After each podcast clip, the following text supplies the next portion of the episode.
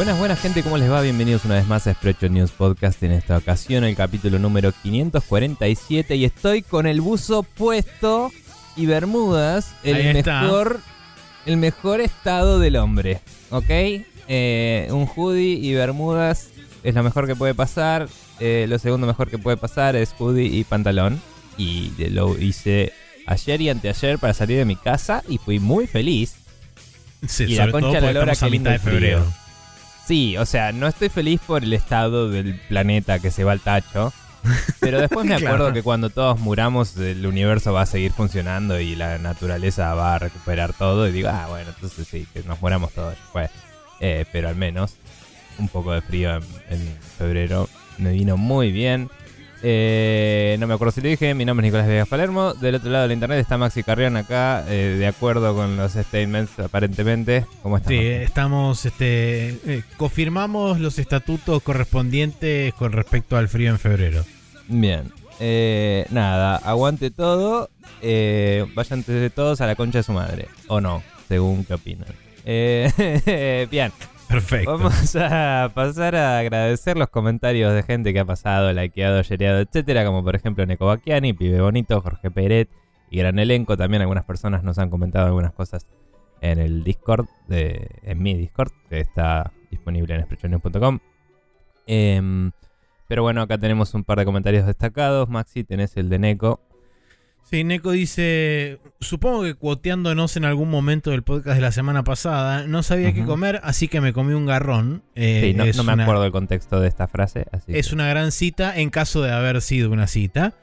Eh, y después dice, postdata, es mejor hacerle promote en level 10 siempre a todos los personajes eh, en Engage una vez- en vez de subirlos a 20, porque las Advanced, supongo que se refiere a las clases Advanced, tienen mejores eh, growths, o sea, crecimiento, y la cantidad total de niveles acumulados afecta tu experiencia. Sí, bueno, me enteré hoy leyendo este comentario porque no lo había visto en Twitter, así que mala suerte. ya tengo un montón de personajes que llegué a 20 antes de levelear, pero gracias por el dato, lo, lo contemplaré para un par que medio había abandonado porque me daba paja subir todos los niveles que les faltaban y capaz que ahora los puedo promover y, y empezarlos a usar de nuevo. Em, así que nada, eh, para tener en cuenta. Em, bien, por otro lado, Pibe Bonito, eh, alias Chuntaro DS en Twitter, nos dice: Reporte Mar Platense, esto creo que fue el lunes, si no me equivoco. Gran inicio de la semana, llueve después de días de 30, de más de 30 grados, y Sprecho News sigue bendiciéndonos con otro capítulo más. Inserte aquí emoji correcto. Así que nada, eh, le agradecemos por considerar que la salida de nuestro podcast sea tan influyente en su vida como la llegada de la lluvia y el fresquito. Sí, como Em. para afectar el clima directamente. Spreadshot News este, afecta directamente al clima eh, o no realmente. No lo Claro. sabemos. Eh, son todas las emisiones de CO2 que estuvimos haciendo todo este tiempo. claro, nuestra, etcétera. Ponele.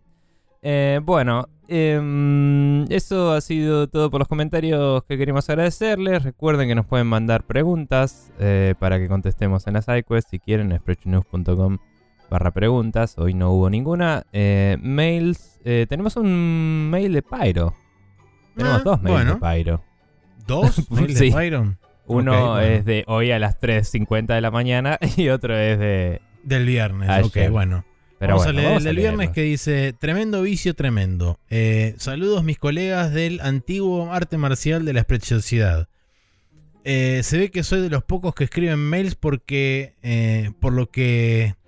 Hay que mantener viva la llama y por ende enviar complejos textos en lenguas muertas para que Maxi los interprete y ese trauma aumente cada vez más. Perfecto, Y gracias. y ese trauma aumente, sí, perdón. Sí. Eh, ¿Cómo les está yendo? Yo ayer creo que transpiré, pero seguro fue por error de cálculo. Aguante Team Verano Somos Patria. No, No, Eh, no lo son. lamentablemente no. Eh, como sabrán, por lo que fui poniendo en el Discord de Nico, súmense al Discord de Nico que a la noche no sabes cómo se pone, ¿eh? Prendemos unos, unos estrobos y llamamos a las primas de Uf un quilombo. Eh, he estado recorriendo los caminos de la Orden Dorada y el, y el negro de la plaza. Sí, es el del, el del ring. Eh, y he estado metiendo con tanto ahínco que me terminó dejando. eh, me terminé alejando del Genshin. Ya estoy como un alcohólico en recuperación. Contando los días de que no me lo veo al Genshin, exploro esas, esas vastas colinas con sus emocionantes aventuras y sus carnosas waifus. Eh, uh, cof- no, eh, eh, no, eh, no, control. Como decía la pelirroja del chumbo mágico, hay que tener control. Ah, claro, la pelirroja del chumbo mágico, sí, está bien. Eh, estuve rebajando. Ah, ¿Con estuve soda? rebajando con soda el sol cresta. Me gustó y la onda. eh, la onda es bárbara. Pero no voy a poder seguir tanto porque la vista ya no me da para tanto. Ah, claro. debe ser un, un- medio un bullet hell Eh, horrendo. es el y- shooter que hizo Platinum, ¿te acordás que era la secuela del Ah, sí. Sí, del- sí, sí. Earth Cre- Cresta? No, era Terra Cresta, algo así era. Sí, algo así. Sí, sí, sí, ahora, ahora me acuerdo. Mm. Eh, y con lo que lo reemplazamos, eh, y con lo que lo reemplazamos con la- ¿Y con qué lo reemplazamos? Con las historias depresivas del gordo Martin y los siete lechazos del árbol divino. que de divino no tiene nada, es más feo que la mierda. Eh, La posta es que el Elden me viene encantando. Qué mejor que reempezar un juego. Que reemplazar un juego de farmeo en un mundo abierto con otro juego de farmeo en mundo abierto. Pero así como aprecio todo lo que han hecho, a pesar de llevar más de 100 horas y solo haber matado al primer jefe de la historia, bueno, eh, no puedo dejar de comentar los problemas que le encuentro al título. Eh, supongo que, bueno, los puso con eh, Sí, puso asterisco, pero es ahí. uno, supongo. Eh, Mm. Su esquema de controles me parece choto y la idea de ir cambiando las armas de cada brazo eh, con una cruceta es impráctico cuando las papas queman. Más cuando solo podés llevar tres juegos de armas y las podés cambiar cuando quieras en la partida.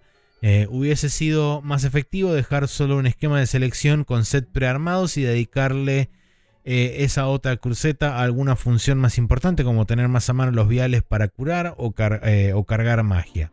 Em, mi pregunta es sobre eso sería cómo swapeas a otro set de armas. Entonces, o sea, entiendo que lo que dice es eh, que él ve mejor entrar al inventario, managearlo y toda una sección usar las mismas armas y que el quick access en un open world no tiene tanto sentido.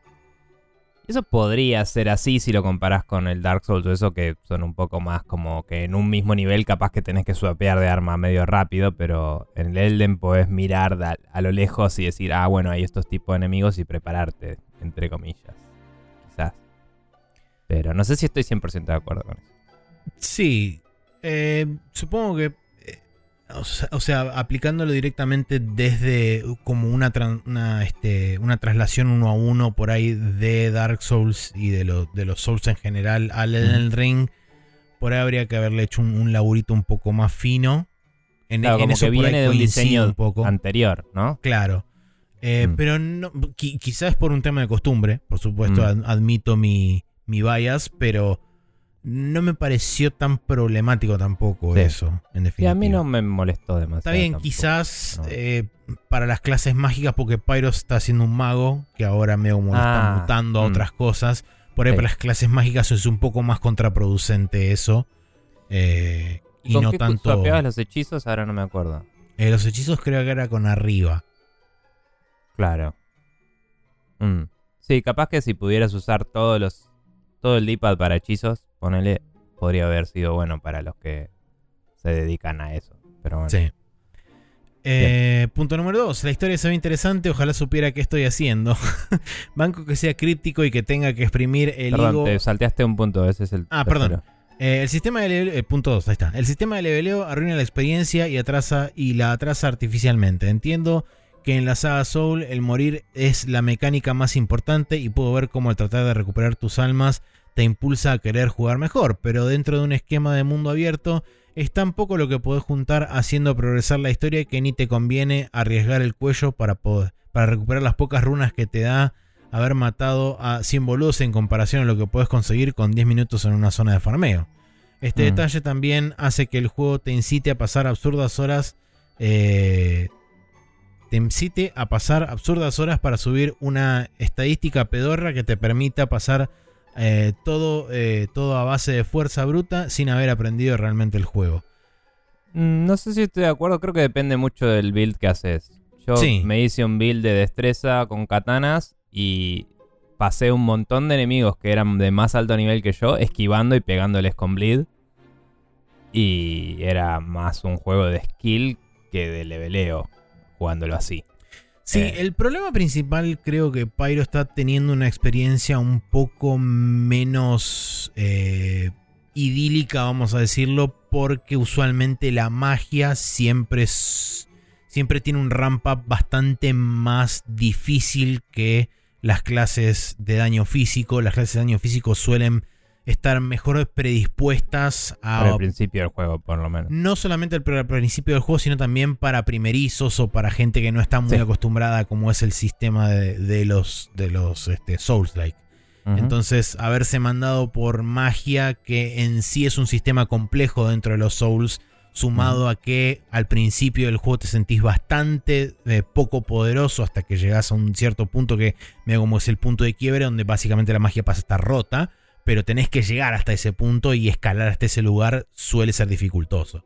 Sí, de hecho el juego cuando empezás y te da para elegir las clases, creo que la primera clase que estaba en la lista era, ahora no me acuerdo el nombre, pero es como que di- digámosle el, el Vagabond, Crusader creo o, que el, era. o el Paladín. ¿Cómo decís? Vagabond me parece que era. Vagabond. Em, no me acuerdo, yo pensé que era el que tenía el escudo y podía castear algunas Sí, cosas sí, poli. sí.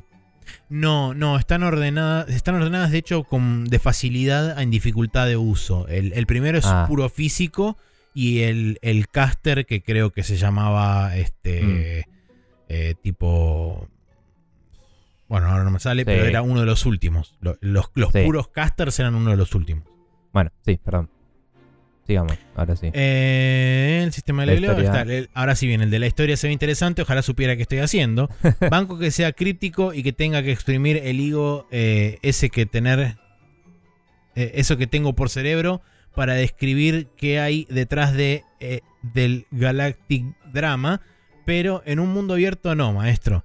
Estoy todo el tiempo saltando de un NPC a, a otro que me dicen dos boludeces y ni idea tengo. Ni idea, cómo, hacerlas. Eh, ¿Dónde están? O una clara idea de por qué. Y termino como un pelotudo girando sobre mi eje, intentan- eh, tratando de ir a lo que yo creo que es adelante. Sí, eso es una crítica bastante común. Eh, Tampoco sé si la comparto. El juego empieza con los Places of Grace marcándote el camino crítico. Y como decíamos, y como dijo en el chat, Pyro estuvo mucho tiempo saliéndose del camino crítico para hacer otras cosas para levelear. Y eso es frustrante, obviamente, porque no sabes para dónde ir a levelear. Pero si ese es el camino crítico, el juego es bastante claro de para dónde hay que ir. Sí, Eh. creo que igualmente hay un, hay un grado de sutileza que por el alcance que tuvo el Elden Ring a nivel masivo, me parece que la gente no supo leer o no, no estuvo, digamos, a la altura del lenguaje que ofrecía el juego para intentar ser interpretado. Con respecto Eh, a lo que mm. es el- la progresión básica, vamos a decir. Después, Sí, igual, perdón. eh, Debatible si estoy o no de acuerdo con el tema de eh, los NPCs y la locación de los NPCs y cómo manejan el tema de lo ofuscadas que son las quests y todo ese tema. a ver, es cierto que si querés seguir una side quest es difícil. Sí. Y eso es una paja. Porque yo en un momento quería saber qué onda con Goldmask. Y iba y no había nada que hacer al respecto. Y hablé con el único chabón que me mencionó Goldmask en todo el juego. Y no dijo nada. No le pude decir, che, vi a Goldmask. Y que me diga algo. De golpe desapareció del lugar donde estaba. Y fui a ver a Goldmask a ver si estaba al lado de Goldmask. Y no estaba al lado de Goldmask. Y fue como, bueno, no sé qué hacer con esto. Y no me lo crucé nunca más al chabón. Y no pude terminar esa quest. A pesar de que intencionalmente busqué resolver esa situación. Eso lo entiendo, 100%, y lo banco como crítica. Eh, no necesito que me lo deletreen. Eh, después subieron ese parche que te mostraba los iconos de dónde estaban los NPCs, pero ya era tarde para cuando Sí. pasó eso, porque yo ya había pasado esa sección y el estado del mundo cambió y el chabón ya no estaba directamente. No sé si se recontra murió o qué chota pasó, no tengo idea, porque nunca resolví esa quest. Eh, así que nada, hay cosas que las entiendo 100%. Insisto que el juego te dice claramente cómo hacer para jugarlo y ganarlo. eh, y en el momento en el que te desvías para hacer las cosas del open world, si esperás que sean misiones normales de open world, que por eso él dice, "En- entiendo lo críptico, pero un open world no, dice. Si esperas que sea un juego con iconitos en el mapa, eh, me parece que eh, es una expectativa rara para tener de un juego viniendo de From Software, de los juegos que vienen haciendo, y que a todos los demás nos gusta que no sea un juego lleno de iconitos en el mapa. Eh, Sí, además- entonces, no sé. Hay una cosa, eh, como decía antes, eh, que por ahí lo puso de una forma medio rara, pero el juego demanda bastante del jugador. En cuanto a conocimiento eh, en general de videojuegos y en cuanto a conocimiento de lo que podríamos, entre comillas grandes, decirle la fórmula Souls. Eh. Porque es un juego eh, que se construye en base al conocimiento de juegos anteriores dentro de la misma saga. Entonces, si vos más o menos tenés una interiorización de cómo es el lenguaje visual y eh, cómo es este cómo se manejan los sistemas del juego y cómo es la interpretación de lo que está queriendo decirte el juego, vas a tener, por supuesto, un camino, no te digo más fácil, pero sí más entendible y más digerible por parte tuya que una persona que cae por primera vez eh, Sí. y es tipo no sé dónde ir, no sé dónde estoy, quién soy y qué onda.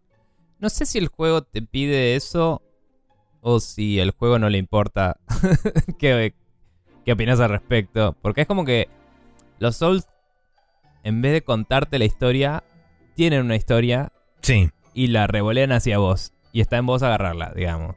Y para agarrarla tenés que, eh, como vos decís, eh,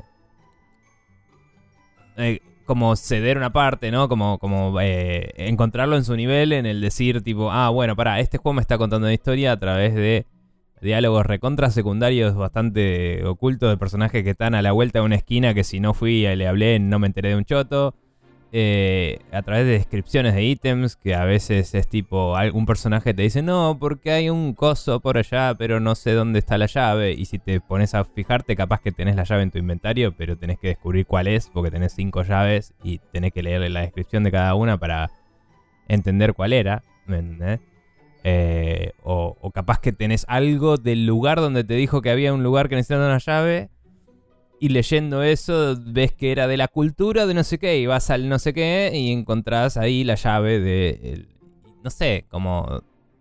eh, no te guía y es totalmente...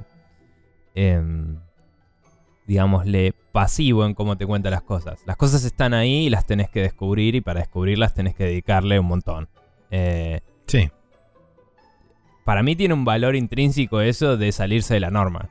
Eh, y después es algo totalmente criticable, obvio, porque es no solo se sale de la norma, sino que en algunos sentidos la opone directamente. Y bueno, si uno le gusta y juega dentro de esa norma de juegos, es como que está hablando en otro lenguaje directamente.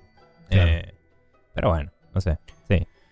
Bien, eh, otro punto más. El mapa es muy lindo, sí, pero la brújula es una pija. No sé si soy yo o qué onda, pero me resulta realmente difícil darme cuenta de dónde está todo y hasta cuándo, eh, hasta cuándo se me terminó eh, Pasando. y hasta cuándo se me terminó pasando. No entendí eso. Pero Supongo bueno. que es cuando vas a caballo buscando algo que marcaste en el mapa, lo que sea. Y de golpe te pasaste de largo. Ah, Eh, eh, o peor, después de una pelea terminas dando vueltas eh, que cuando retomás estás a 10 kilómetros de donde arrancó el bardo y no sabes cómo volver. eso me sí. ha pasado de escapar de algunos enemigos por un camino que. que sea, digamos, unidireccional. Y, y la forma de volver por ahí es dar toda una vuelta al mapa. Tipo, no sé, me, me salté, viste, una parte que no puedo volver a trepar y es como, bueno, no tengo forma de volver. Sí. Em, pero lo del mapa eh, sí me pasó en algunos lugares que había relieves, que el mapa es totalmente bidimensional y es difícil de navegar cuando tenés que bajar y, y no es claro por dónde, y ahí es medio un quilombo. Pero no me pareció terrible. No sé. Em, Sí, a mí, a mí tampoco. Em, después, el último punto dice: ponerle un log decente al juego, aunque sea. Si lo vas a hacer. eh, si lo vas a hacer farmero y de mundo abierto con misiones interconectadas, ponele un log, la puta madre.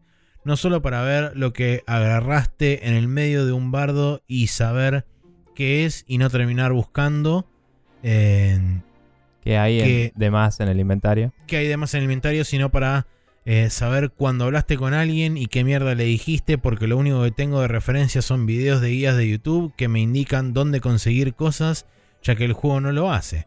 Hace más de 100 horas que estoy dando vueltas porque... Por, em, por Cabildo y. Boletaria y no tengo y no tengo ni puta idea de por qué vendría acá si no fuera porque un flaco me dijo que matando tres bichos te cae una espada. Eh, y seguro hay más cosas que me estoy pasando por alto a nivel mecánico o historia, como el flaco del video eh, es que explica que el lore que deje en el Discord de Nico, donde no sé qué domino, eh, domino, Domino rally, Rally. mental. Mm. Ah, Domino Rally Mental armó el tipo para sacar todo eso, pero en fin. Eh, ¿Es un juegazo? Sí. ¿Es reactivo? Obvio. Pero le veo tantas falencias al armado y al concepto que como paquete en sí, ahora, eh, ahora que lo estoy jugando, mi voto de Gotti se queda con el Tunic polémico tal vez, pero es la posta. Eh, no, pero, pero yo igual te aprecio, Pyro. Em, nada, sobre la falta del log, creo que eso podría ser una setting mínimo de accesibilidad, ¿no? O sea, el juego podría tener un log oculto y mostrártelo con un setting. Eso creo que podría eh, haber cambiado la opinión de mucha gente que criticó este juego. Sí, Eh. estoy de acuerdo con que estaría bueno que de alguna forma más evidente o más obvia te visualizaran o te o representaran de alguna forma, ya sea con un asterisco, o con un recuadro de color o con una cosa así. nuevos y eso. eh, las armas nuevas que agarrás, el equipamiento nuevo que agarrás y te lo marquen de alguna forma en el inventario. Creo que tenía Porque- una marquita, pero... No, no tenían absolutamente, no tienen absolutamente nada. No Tenés me que acuerdo, scrollear por el inventario y acordarte de la imagen de la cosa Sí. que agarraste para buscarla en el inventario. Sí, entonces no, está bien. Em, pero bueno, pa, no sé si no se podía sortear por cuando lo agarraste. Porque Eh, recuerdo que tenía sort, pero no recuerdo si tenía sort por, creo que había un sort por de, sort newness. de, de- claro, de recency, digamos. No me acuerdo. Igual, eh, eso sí estoy de acuerdo que estaría bueno. Em, lo de los logs. O sea, él dijo logs nada más, no dijo si de quest, de texto, todo eso, pero como que mezcló todo junto. Pero digo, si, si hablamos de quest logs, me parece que estaría bueno, como decía, como una opción de accesibilidad. A mí me gusta que el juego sea así, de nuevo, porque se sale de la norma y está un poco podrido de todo ya. Em, pero también me parece que el juego internamente lo traquea, entonces exponerlo como una opción no me parece tan difícil de implementar y podés hacer más accesible el juego a un montón de gente sin necesariamente eh, arruinarle la experiencia, porque tampoco te estoy diciendo que le pongas waypoints a todas las quests. Lo único que digo es eh, unas notas tipo eh, tal personaje me dijo tal cosa, ¿me entendés? O, o Sí. literalmente el diálogo así Claro. guardado en el log y poder volver y consultarlo cuando quiera. Em, a mí me gustan los juegos que eh, es un retrabajo y no es muy accedido por la gente y por eso no se hace tanto. Pero hay, hay juegos que guardan un journal del personaje in-game, digamos. Eh, sobre todo lo hacían juegos tipo, creo que el Neverwinter Nights lo tenía, juegos El de ese atelier estilo. lo hace eso. Y entonces cuando vos vas a ver las, las, eh, los logs de la quest, el Witcher lo tenía también, que estaba escrito por Jaskier, creo. Em, cuando vas a ver las, los logs de la quest y eso, eh, en vez de decirte los diálogos guardados, te dice lo que el personaje anotó al respecto. Y eso a veces está bueno porque es como un resumen armadito. El tema es que es un re laburo de escritura porque cada vez que avanza la quest tenés que reescribir el último párrafo, básicamente. eh, para que sea cohesivo si lees todo seguido. O tenés que haber escrito todo dividido en párrafos de una forma que puedas ir ocultando los párrafos y que cada uno tenga sentido suel- suelto, digamos. Sí. Y es un re laburo de escritura zarpado eso. Pero está buenísimo. Em, pero nada, para mí literalmente podrían haber puesto el log de diálogos. Muchos juegos japoneses hoy lo tienen. No sé si es algo que pide la comunidad que quiere aprender japonés o qué, pero la mayoría de los juegos que hoy jugás JRPGs tienen el botón para ver los últimos diálogos. Y están todos ahí uno tras del otro y puedes reproducir de nuevo la, el audio también. Sí. Y creo que podría estar como opción de accesibilidad. Eh, pero bueno, entiendo las críticas de Pyro. Me parece que, como vos decís, em, el problema es que se eligió la clase de las más difíciles y le está pariendo. Eh, porque si no la estás pariendo en ese juego, sentís como que todo es una aventura y todo es misterioso.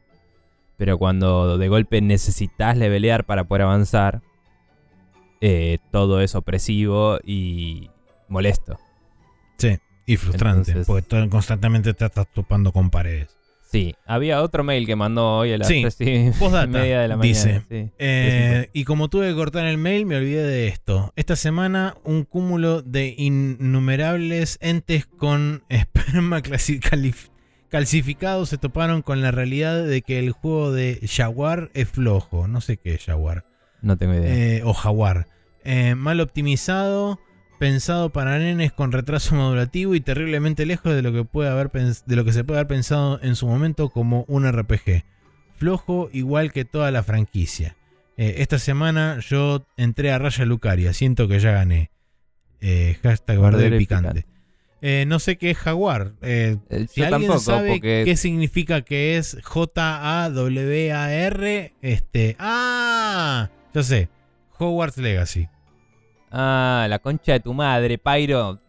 Puto que te parió, loco. Si vas a poner algo entre comillas, voy a asumir que al menos eso trataste de escribir bien. Dale, boludo. o sea. Dios, bien, ok. Em, sí, igual no, el otro día nos preguntaron si nos interesaba en lo más ni mínimo. Eh, Yo vi las películas de Harry Potter y me gustaron, ponele. Y eso es todo lo que me interesó o gustó de Harry Potter jamás. Y las vi tipo cuando estaban en cable, no es que las super perseguí para ver. Sí. Eh, ¿Vos las viste? ¿Te interesó en lo más mínimo en su momento? Eh, yo vi, creo que las primeras cinco. Mm, Eh, recuerdo que vi una de las últimas tres, no sé cuál. está bien. Y. sí, ya sí, en- último ya no era tan interesante. ¿no? Sí, en su momento, en su momento digo, hace por él mínimo 15 años, años. eh, leí los libros Mm. y ya. Pero ahí terminó mi fandom. Es como... Sí, eh, a mí Nunca jugué ningún juego de Harry Potter, nunca me interesó interactuar con el mundo de Harry Potter.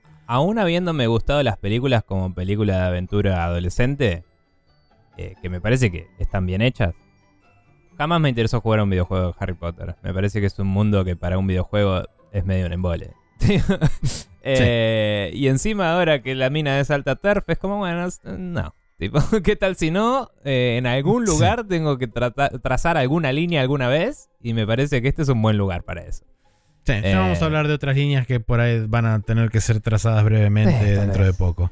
Pero bueno. Eh, pero bueno, eh, eh, ahora sí, eh, eh, te, te toca seguir Sí. hablando a vos. Bueno, gracias Pyro por los mails. Eh, nos, eh, nos lamentamos de que la estés pasando mal, pero a la vez sabemos que también la estás pasando muy bien. Así que nada, Sí, suerte como con que se balancea. Sí, y, mm, y bueno, y habiendo hablado de todo eso, gracias Pyro por el mail. Ustedes también nos pueden mandar mail si quieren, sprechonus.com arroba gmail. Eh, no, arroba gmail.com, eso. Eh, eh, habiendo dicho todo eso, vamos a pasar al downloading donde tenemos algunos juegos que estuvimos jugando esta semana.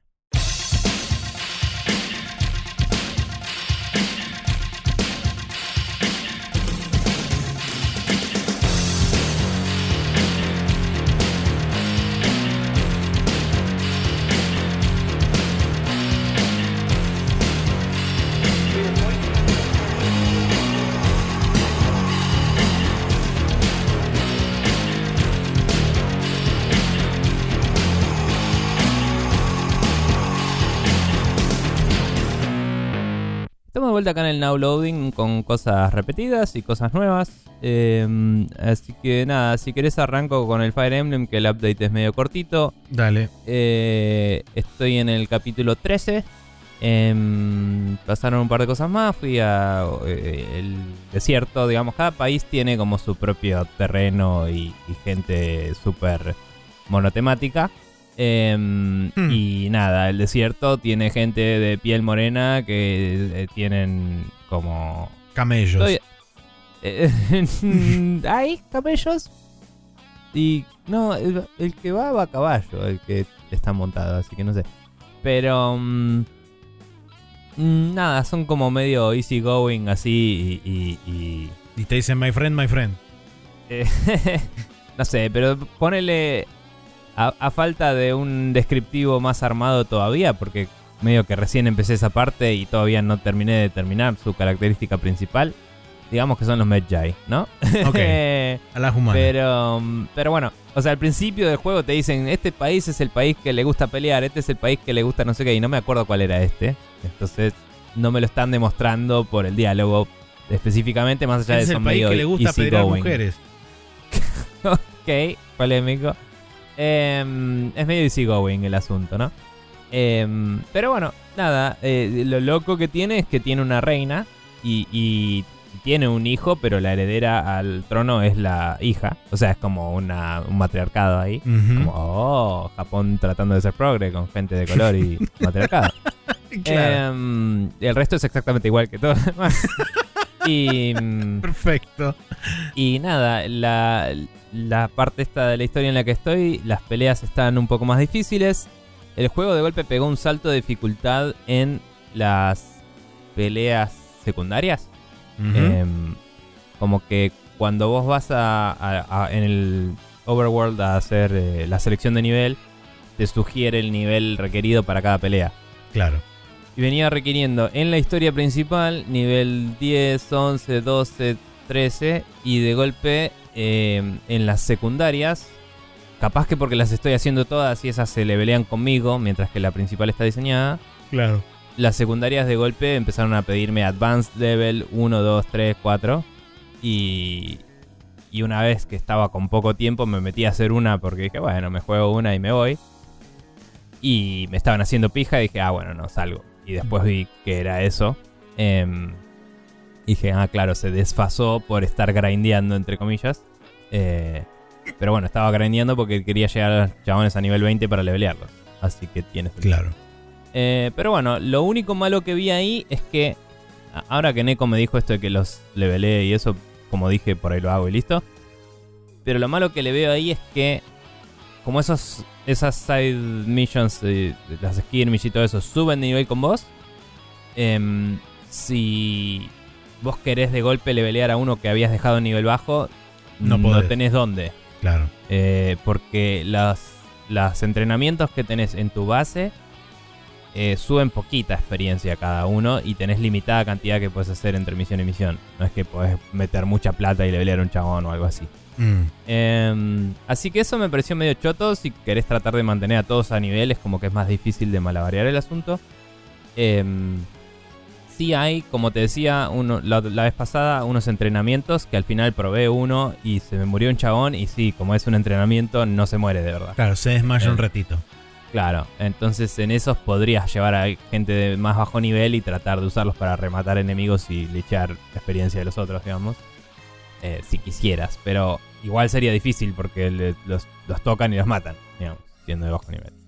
Así que nada, medio loco todo eso. Eh, y la historia sigue siendo bla y, y es como que estoy juntando otro set de anillos distinto al que había juntado al principio porque como conté pasaron cosas y, y es como que estoy en la segunda mitad de juntar todos los anillos para el, no sé, ponele que llamar al Capitán Planeta, pero no. Em, así que nada, en esa estamos. Y la estoy pasando muy bien, pero la paso bien de a ratos cuando me pinta jugar un par de peleitas y, y no estoy... O sea, estoy enganchado con las mecánicas del juego, no estoy enganchado con la historia, entonces no es que estoy apurándome por llegar al final, Claro. como normalmente estaría en un juego de RPG o lo que sea a esta altura de la historia. Sí, Eh, entiendo. eh, sí estoy pensando en meterle pata y terminarlo. Porque, nada, pronto voy a visitar a mis viejos y eso. Y pensaba ya llevar el Tactics sobre y empezarlo. Así que estoy pensando en, en este fin de largo, capaz, ir metiéndole un poco más a ver si lo voy liquidando. Bien. Em, Igual me, me- me gusta mucho este Fire Emblem a nivel mecánicas y todo. O sea, me parece un re lindo juego. Sí. La, Em, la mayoría de, la- de las eh, opiniones que he escuchado con respecto a Fire Emblem es que la historia es bastante ble, pero mecánicamente es un juego súper sólido. Sí, sí, es eso. Eh, y como dije también hay algunos personajes realmente interesantes con buenas interacciones. Y hay otros que son tan superficiales en el mismo nivel de... O sea, usas las mismas mecánicas para destrabar las dos conversaciones y es como que cuando destrabas una conversación que es totalmente pelotuda y no te aporta nada, Sí, te sentís que desperdiciaste recursos que podrías Claro. haber usado para elaborar en algo más copado. Sí. Eh, no sé, medio una verga eso, pero bueno. Em, bueno, y en el Somniel, eh, todas las. que es como Samniel y Somniel combinados. Em, todas las cosas que se podían hacer me están agregando un par más. O sea, ahora agregaron una especie de flea market, se llama, que es donde te dejan comprar algunos ítems que hasta ahora no estaban disponibles, que son regalos más específicos para darle a los chaboncitos para subir tu nivel de support. Sí. Que antes tenías regalos genéricos que encontrabas por ahí y acá es como que decís, bueno, un coso para eh, tipo Pepito. muscle toner decía y es como bueno, hay dos personajes que les gusta hacer mucho ejercicio, entonces sirve para eso, ¿entendés? Y Claro, todas cosas así. Y tiene una descripción medio vaga que te dice esto eh, le gustaría a alguien que le gusta tal cosa y vos tenés un journal donde cuando vas subiendo la relación con la gente te dice que le gusta, que no le gusta, etcétera y podés min-maxear con eso. Y también se destrabó un set de tres, tres actividades que puedes hacer con gente em, que les sube el nivel entre sí y no con vos. Eh, es como que les- les- los mandás a descansar un rato, digamos. Y les decís, vayan a la pileta y naden un rato. Y nadan dos personajes juntos y les sube un poquitito el soporte entre ellos. Eh, Ok. pero es bastante poco, tenés que hacerlo varias veces para que suba, digamos. Eh, así que nada, eso es todo el progreso que tuve desde la semana pasada. Eh, Maxi, eh, el Witcher, ¿qué onda? ¿Cómo lo terminaste? Eh, Estoy a punto de terminarlo, por lo menos lo que es el juego base. Probablemente lo que termine haciendo es terminar el juego base y después arrancar Like a Dragon Ishin porque se nos viene encima. Eh, Sí. y no me va a dar el tiempo para terminar ni Hearts of Stone ni este, Blood and Wine, que am- ambas son un promedio de entre 15 y 50 horas. Sí. Este, entonces dije, bueno, por lo menos termino el juego base y después de terminar el, el Like a Dragon Ishin o cuando esté cerca del final voy a irme echando con, con el Witcher. Como dije, estoy en el cerca del final, estoy en la quest que se llama Final Preparations, donde básicamente vas a hablar con todo el séquito de seguidores que tenés una última vez. Cada uno te dispara una subquest relacionada con algo que tenés que resolver en ese momento. Eh, hay una cadena de subquests más que me queda pendiente que recuerdo. Eh, no sé si venía ahora o ya me la perdí y quedó en el pasado y en el olvido. Este, pero estoy casi seguro que venía ahora. Mm. Que resuelve unos uno de los temas de Novigrado y cómo medio que se resuelve la guerra, entre comillas. Y después Mm. de eso es ir directamente al final, enfrentarte contra este. Sí, la sociedad loca Sí, contra el, del espacio. contra el capo de, la- de los elfos del espacio. Sí. y eh, termina el juego. Así que yo calculo que entre lo que me queda de hoy y ponerle mañana ya lo terminaré, cosa de quedar bien. libre para el, el martes cuando se destrabe el Like a Dragon Ishin. Para la plebe, no los ricachones que lo... Claro, para no para Sí. la gente esa que compra cosas a precios exorbitantes y puede jugarlo a partir del viernes. Mm. Eh, Em, sí, a mí me, paso, me perturba choto. pensar, me perturba pensar que el Ishin no lo voy a poder jugar entero antes de irme a ver a mis viejos, así que me parece que voy a esperar y jugarlo después y me va a estar carcomiendo la vida, pero bueno, eh, como tengo varios juegos empezados, puedo ir cerrando esos. al menos. claro. Qué sé yo. Em, Em, y después eh, lo otro que estuve jugando la semana pasada fue el Steam Next Fest, uno de los primeros de Steam Next Fest del año, que es... Y en esto coincido un poco con alguna de la gente que escuché en podcast hablar. Me parece que una semana es poco tiempo.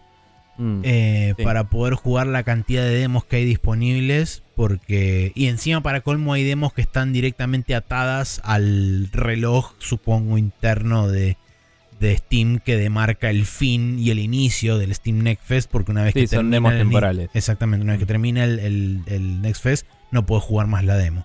No es el caso de, este, de esta demo que jugué yo, que es la demo de el Mika and the Witches Mountain, que para aquellos que no lo ubiquen, es Es la de esencialmente Kiki, Kiki, ¿no? Delivery Service, Mm. pero en versión videojuego.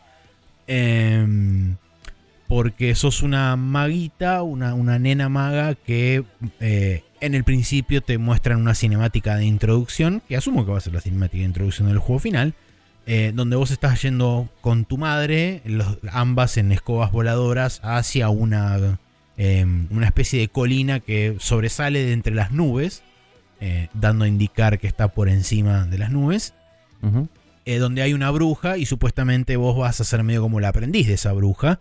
Y al principio, te, te- cuando hablas con la bruja, te dice: Bueno, perfecto, no hay drama, sí, te voy a aceptar, pero eh, antes tenés que pasar una prueba.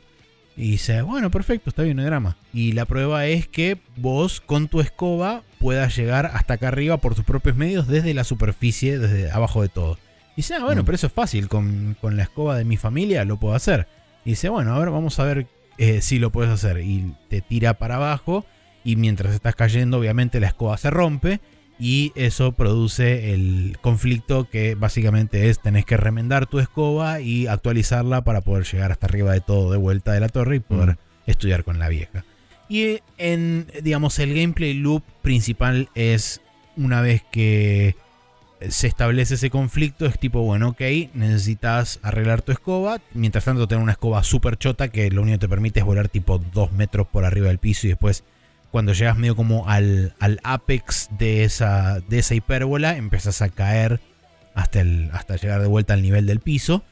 Em, y la idea es que vos em, vas a buscar trabajo y este, encontrás trabajo en una, en una agencia de repartos donde eh, vas llevando paquetes a diferentes partes del pueblo y a diferentes personas. Y a medida que te van pagando, vos con esa plata la vas este, acumulando y eventualmente vas y eh, o puedes o refaccionar la escoba o comprar escobas más poderosas que te van a eventualmente permitir llegar más arriba. Eh, tiene algunos detalles, como por ejemplo, hay algunos lugares donde hay medio como que se ven unos torbellinos indicados con este los típicos pastitos que giran en círculos y se van volando hacia arriba, que dan a entender que son o térmicas o cosas similares que te empujan hacia arriba. Yo eh, cuando pasé con la primera escoba más chota de todas, es como que no pasó nada, así que no sé si será que eso está puesto ahí eventualmente para que una escoba futura tenga la habilidad de poder capturar eso y poder hacerte subir este y, hacerte llegar más alto, cosa de porque se ven como eh, acantilados y esas cosas y se ven como casas más arriba que a las cuales yo no podía llegar todavía, entonces asumo que eso debe ser como distintos tiers de dificultad o de a medida que vas avanzando en la progresión de adquirir futuras escobas te van a ir permitiendo hacer o te van a, o van a tener más habilidades o te van a permitir eh, subir cada vez más en altura para poder llegar a esos lugares y esas cosas. Es simple, es un juego súper distendido y relajado, no tiene mucho más conflicto que eso por lo que pude ver en la demo. La demo es relativamente corta también, serán de unos 40 minutos a una hora. Te- tenés lo que es, digamos, el, primer bucle de grande de progresión donde vos haces tres o cuatro entregas, conseguís la plata suficiente para poder hacer el prim- la primera actualización de la escoba. Y una vez que compras la primera actualización de la escoba, te dejan volar 3 segundos y automáticamente te cortan la demo y te ponen un reel de mira qué lindo el gameplay cuando salga el jueguito. Ujú. Pero en general la bajé principalmente porque me llamaba mucho la curiosidad cuando la vi en, una de uno de los últimos de Wholesome Direct a este juego. Em, porque primero me recordó mucho a Kiki Delivery Service porque esencialmente es muy similar el concepto. De hecho, no conozco mucho sobre el developer, pero no me extrañaría que esté inspirado directamente en eso. Em, y después, en cuanto a estética y en cuanto a la paleta de colores que usa, me gustó, me atrajo mucho porque usa colores pasteles, pero todos muy vívidos. Y el, el estilo de arte es similar al Wind Waker. y eso me encantó. Eh, así que nada. Sí, yo había visto algunas imágenes sueltas. No recuerdo si sigo en Twitter al developer. Capaz que se fue de Twitter con todo el quilombo de Musk y toda la bola. Pero lo, lo recuerdo que hace rato había como imágenes dando vueltas y tenía pinta. Sí, supuestamente Em. tiene fecha de lanzamiento para 2023. eh, Pero bueno, veremos si eso es cierto o no. Eh, la cuestión es que Mika and the Witches Mountain eh, creo que tiene la demo disponible, digamos, fuera inclusive del Steam Next Fest. O sea que para aquellos que se la quieran bajar ahora y la quieren probar y ver qué onda, lo pueden hacer. Me pregunto si habrá hoy en día un momento predilecto del año para salidas de juegos indies así. Porque ponele en el Summer eh, Fest de, de cosas, de Geoff Keighley, están los eventos de la Wholesome Direct y eso. Sí, Probablemente las. Hay, hay más de una por año, pero probablemente la que más eh, gente va a tener mirándolo. la que más público atrae son las, las que están cerca de esa fecha, Entonces, seguro. Probablemente ahí es un buen momento para anunciar fecha como mínimo, si no salir ahí. Probablemente. Entonces, o sea, como que estoy tratando de pensar, porque viste, Lo- los juegos AAA y de, de publishers grandes tienen todo un calendario de releases que tiene sentido salir en este, este, este y este momento del año según cuándo empezó tu ciclo de prensa y eso. Sí. No sé si los juegos indies ya están empezando a caer en algo así por la consolidación de las de la información en estos tipos de eventos. Eh, pues está esa, está la em, la Future Game Fest. No sé, que esa a veces tiene cosas medio AAA también, pero bueno. Eh, y algunos más. Está la de eh, estos tipos de IGN era que hacían ¿Cuál? la que son varios días y es un bardo de ver todo. que eh, Sí, no, Guerrilla Games Collective. Guerrilla, sí. Sí, que era de IGN o no. No tengo idea. No me No, acuerdo. honestamente no sé.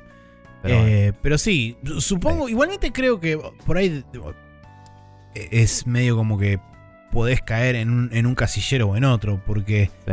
eh, si bien los indies pueden llegar a aprovechar un poco la amplificación de esos eventos donde tenés muchos ojos mirando, eh, también como contrapartida se puede llegar a perder en el, en el desbarajuste Sí, de sí, toda la información y qué sé yo, y buscar un, un lugar un poquito más apartado donde no necesariamente va- te vas a entrar dentro del, entre comillas, el ciclo de prensa, pero Mm. si tenés la posibilidad de llegar a un que otro o influencer o a algún que otro, Sí. este, eh, este, ¿cómo se llama esto? En algún que otro sitio o algo así, tenés un poco más de chances y después dependerá de si explotas o no por tu cuenta, eh, Mm. si transforman en el clásico indie darling o no.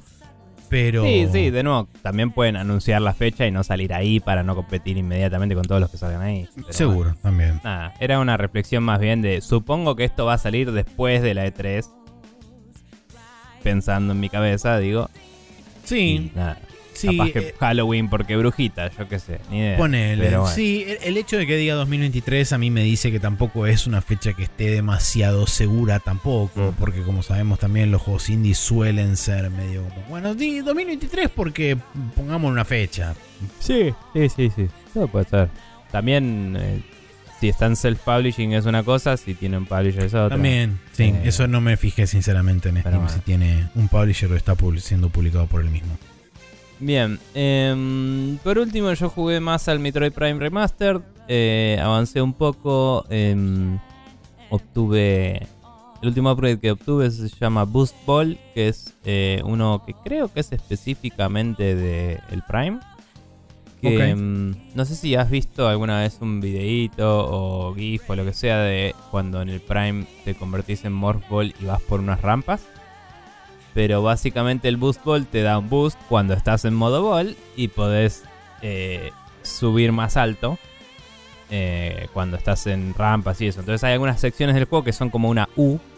Ah, vos- sí, sí, sí, Si sí. vas para un lado o para el otro, normalmente no puedes hacer nada, pero si justo cuando estás subiendo apretás el boost, puedes saltar, digamos, y con eso acceder a otros lados. Entonces, con este upgrade, yo donde estoy ya no puedo hacer nada. En el mapa anterior ya no puedo hacer nada, pero puedo volver al mapa anterior a ese.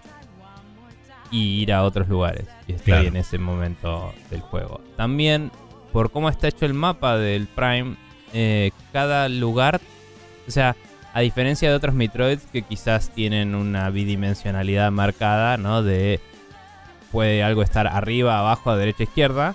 Sí. Em, acá, más allá de ser 3D, lo que digo es, todos estos lugares tienen un ascensor que se comunica con un solo lugar que funciona como hub. ok.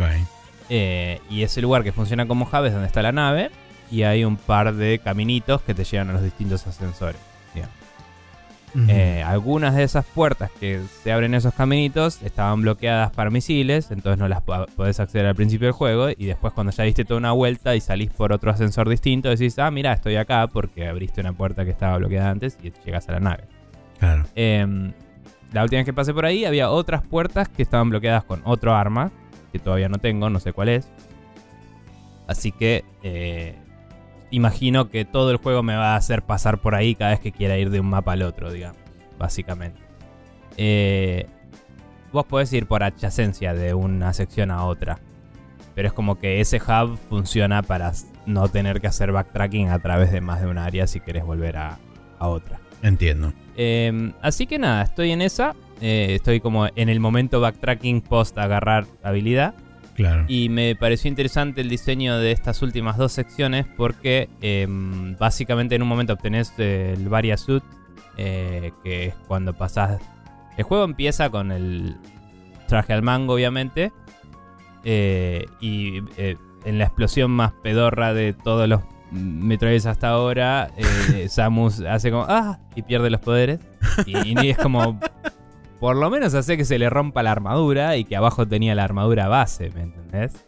Mostrarme una animación un poco. Pero bueno, no importa. Em, eh, o sea, fue. es- no es peor que eh, Physical Amnesia de El Dread, pero está ahí, digamos. Em, y nada, como que acá ya obtuve el Varia Suit, que es el que te pone los pauldrons redondos. eh, Sí. el, de- el del Metroid 2, digamos. Y, y no tengo todavía el Space o lo que sea, pero con el Varia pude pasar por una parte de lava que tenía la música de Norfer toda rehecha, hermosa, buenísimo. Em, y fue interesante porque en esa parte no pude hacer mucho. O sea, es como que vas por un camino re predilecto y de golpe estás en otro lado, porque ya es como que ahí ya no puedes hacer nada más.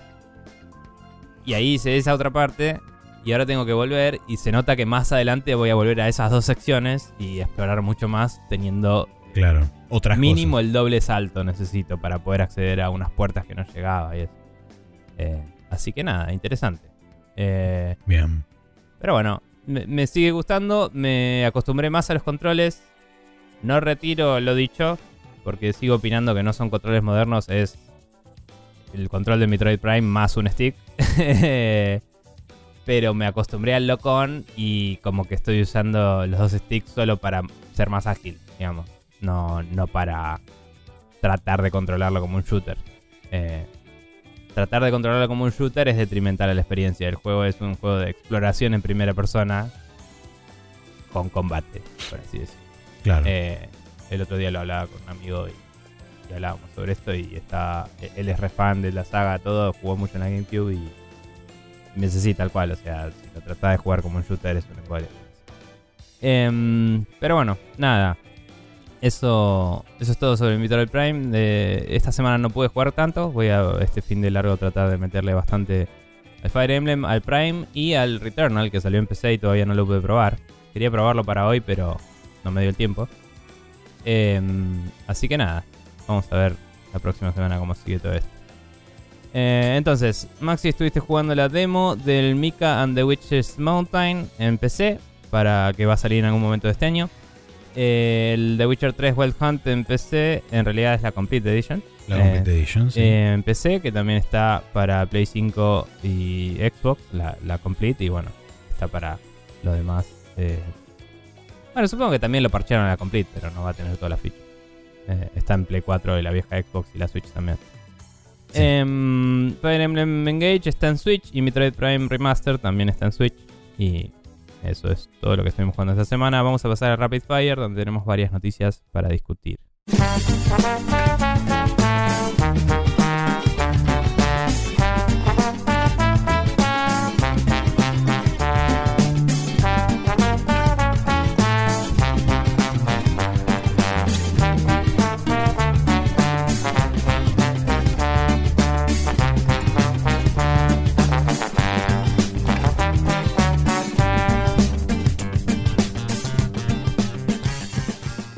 Estamos de vuelta acá en el Rapid Fire, donde eh, ¿sabían que Activision es una verga? Bueno, eh, acá estamos.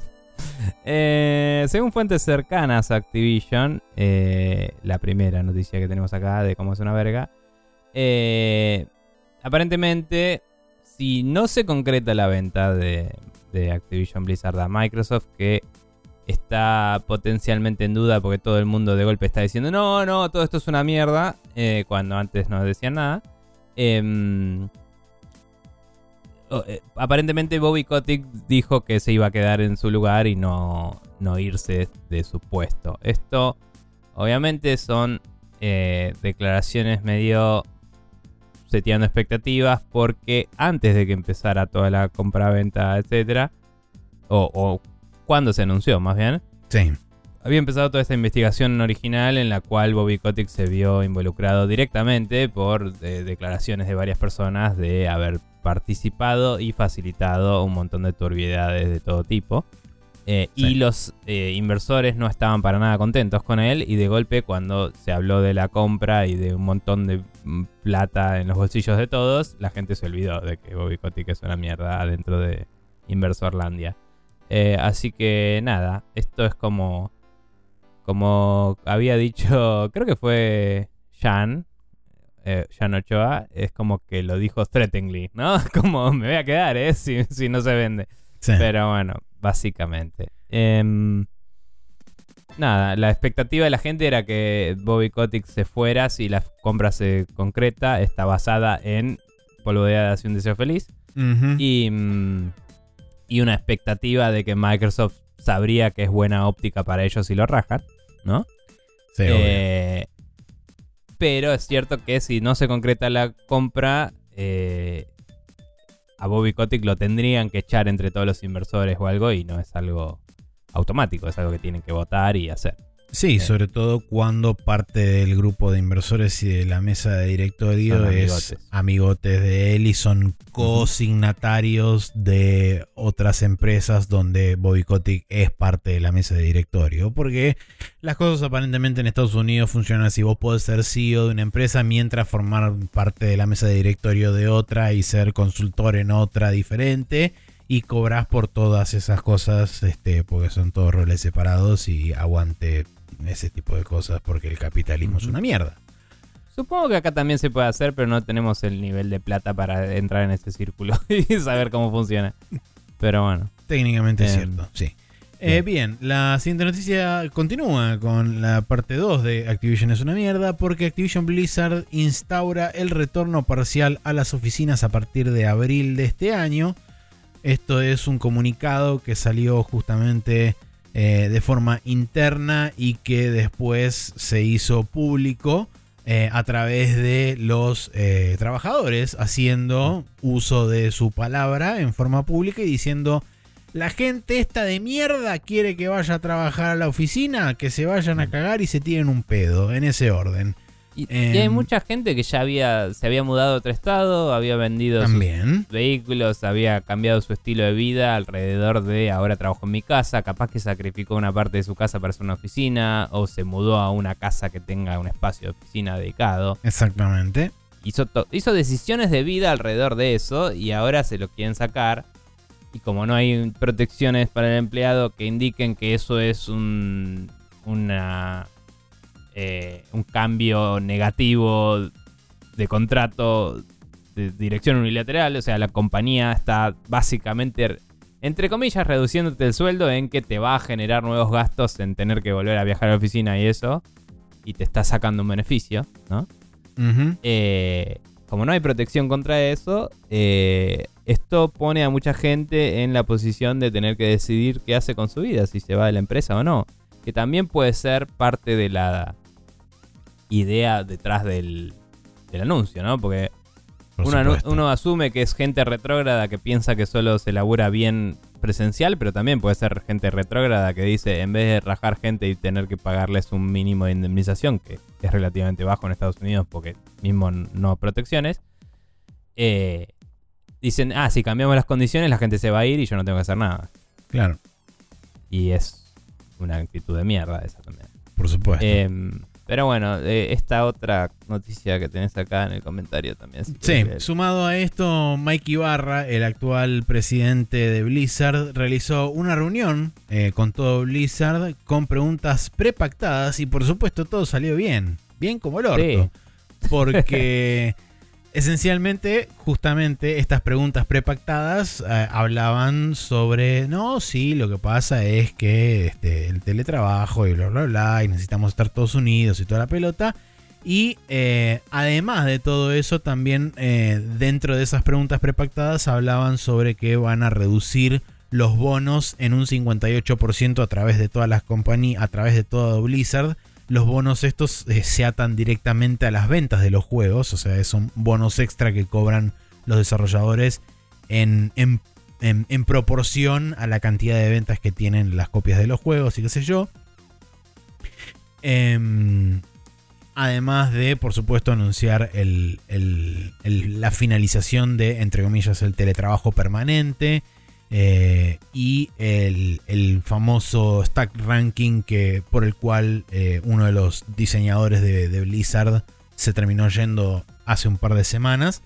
Eh, todo esto, por supuesto, de forma que esencialmente los, este, los ejecutivos de Blizzard y de Activision estaban muy contentos con, con la reunión porque había sido muy fructífera y qué sé yo.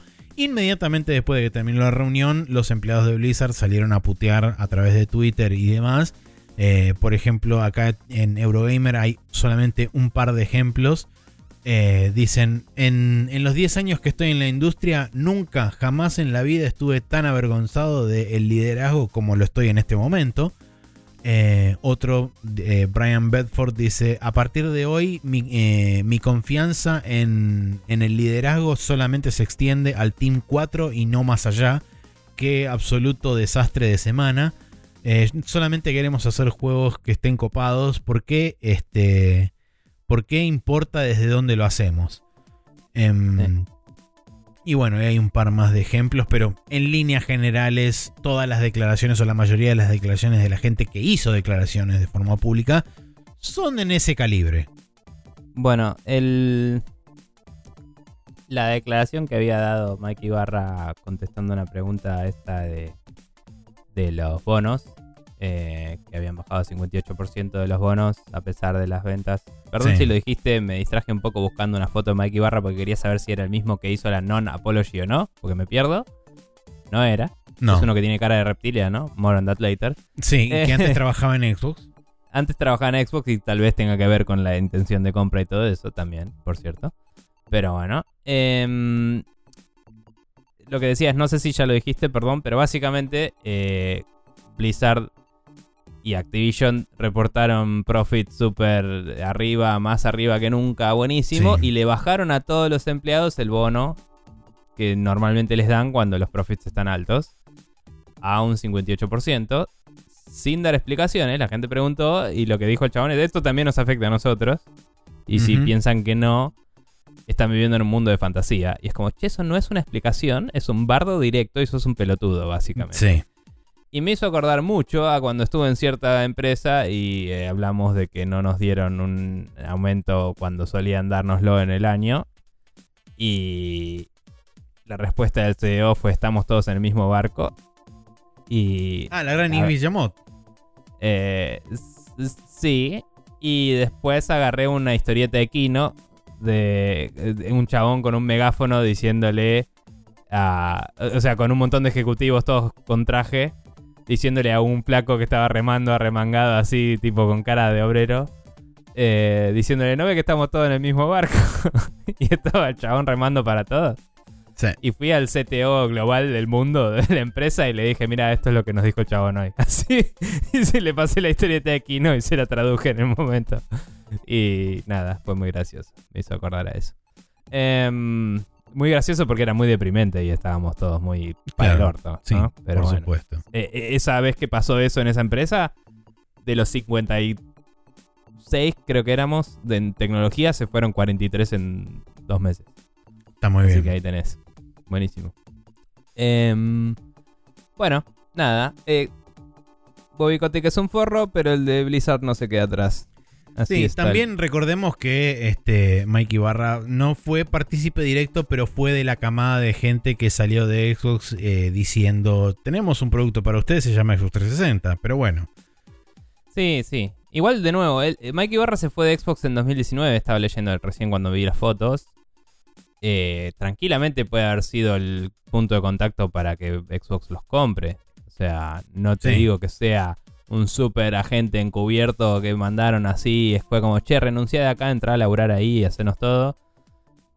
Pero sí puede ser que apenas entró empezó a hablar de, che, escuché en Microsoft que querían comprarlos y meter púa, ¿viste?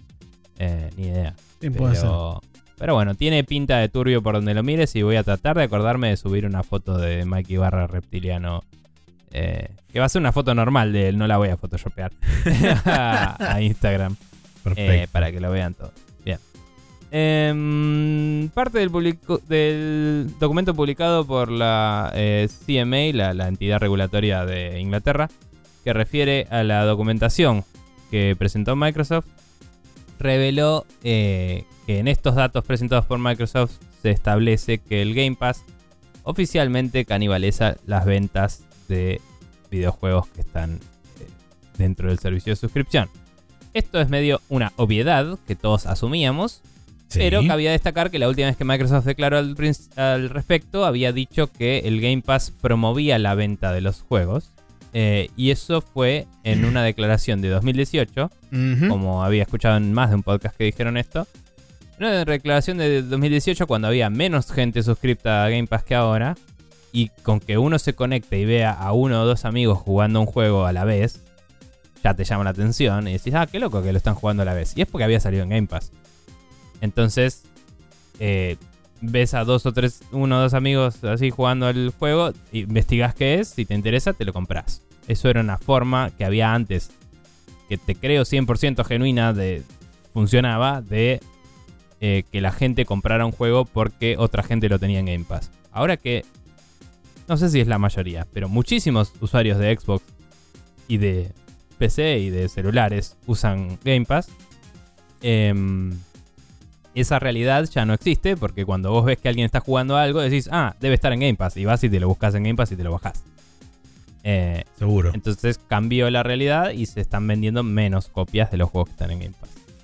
Creo eh, igualmente que hay un par de aristas que son un poquito más difíciles de ver a primera vista porque la, la frase, digamos, de la cual se, se extrae esto dice... Microsoft entregó eh, in- eh, análisis internos que muestran un porcentaje redacted eh, declinando en base en los juegos base 12 meses después de su adición a Game Pass. Y ese Mm. 12 meses después de su adición a Game Pass está haciendo un laburo bastante interesante ahí. Porque Sí. si nosotros sacamos lo que son los first party, que por supuesto, como el mismo Microsoft admite, se ponen día 1 en Game Pass, hay muchos juegos que no están día 1 en Game Pass con el lanzamiento. Por ejemplo, eh, uno de los últimos ejemplos que se me vienen a la cabeza son los juegos de Ryuga Gotoku Studio. La mayoría de los Yakuza fueron puestos ahí mucho tiempo después de haber estado disponible en la venta en otras partes. Entonces, Sí. eh, hay un cierto porcentaje de las ganancias y de las ventas de ese juego que ya fueron embolsadas por Sega y por el Mm. platform holder correspondiente, ya sea si estuvieran vendidas ya sea en Microsoft o en Sony. Sí. Que también igual fue declarado por Sega que eso busteó zarpado la brand y ganaron muchas ventas nuevas en PC y eso porque todo el mundo lo estaba jugando en Xbox. Eh, y hablando de eso.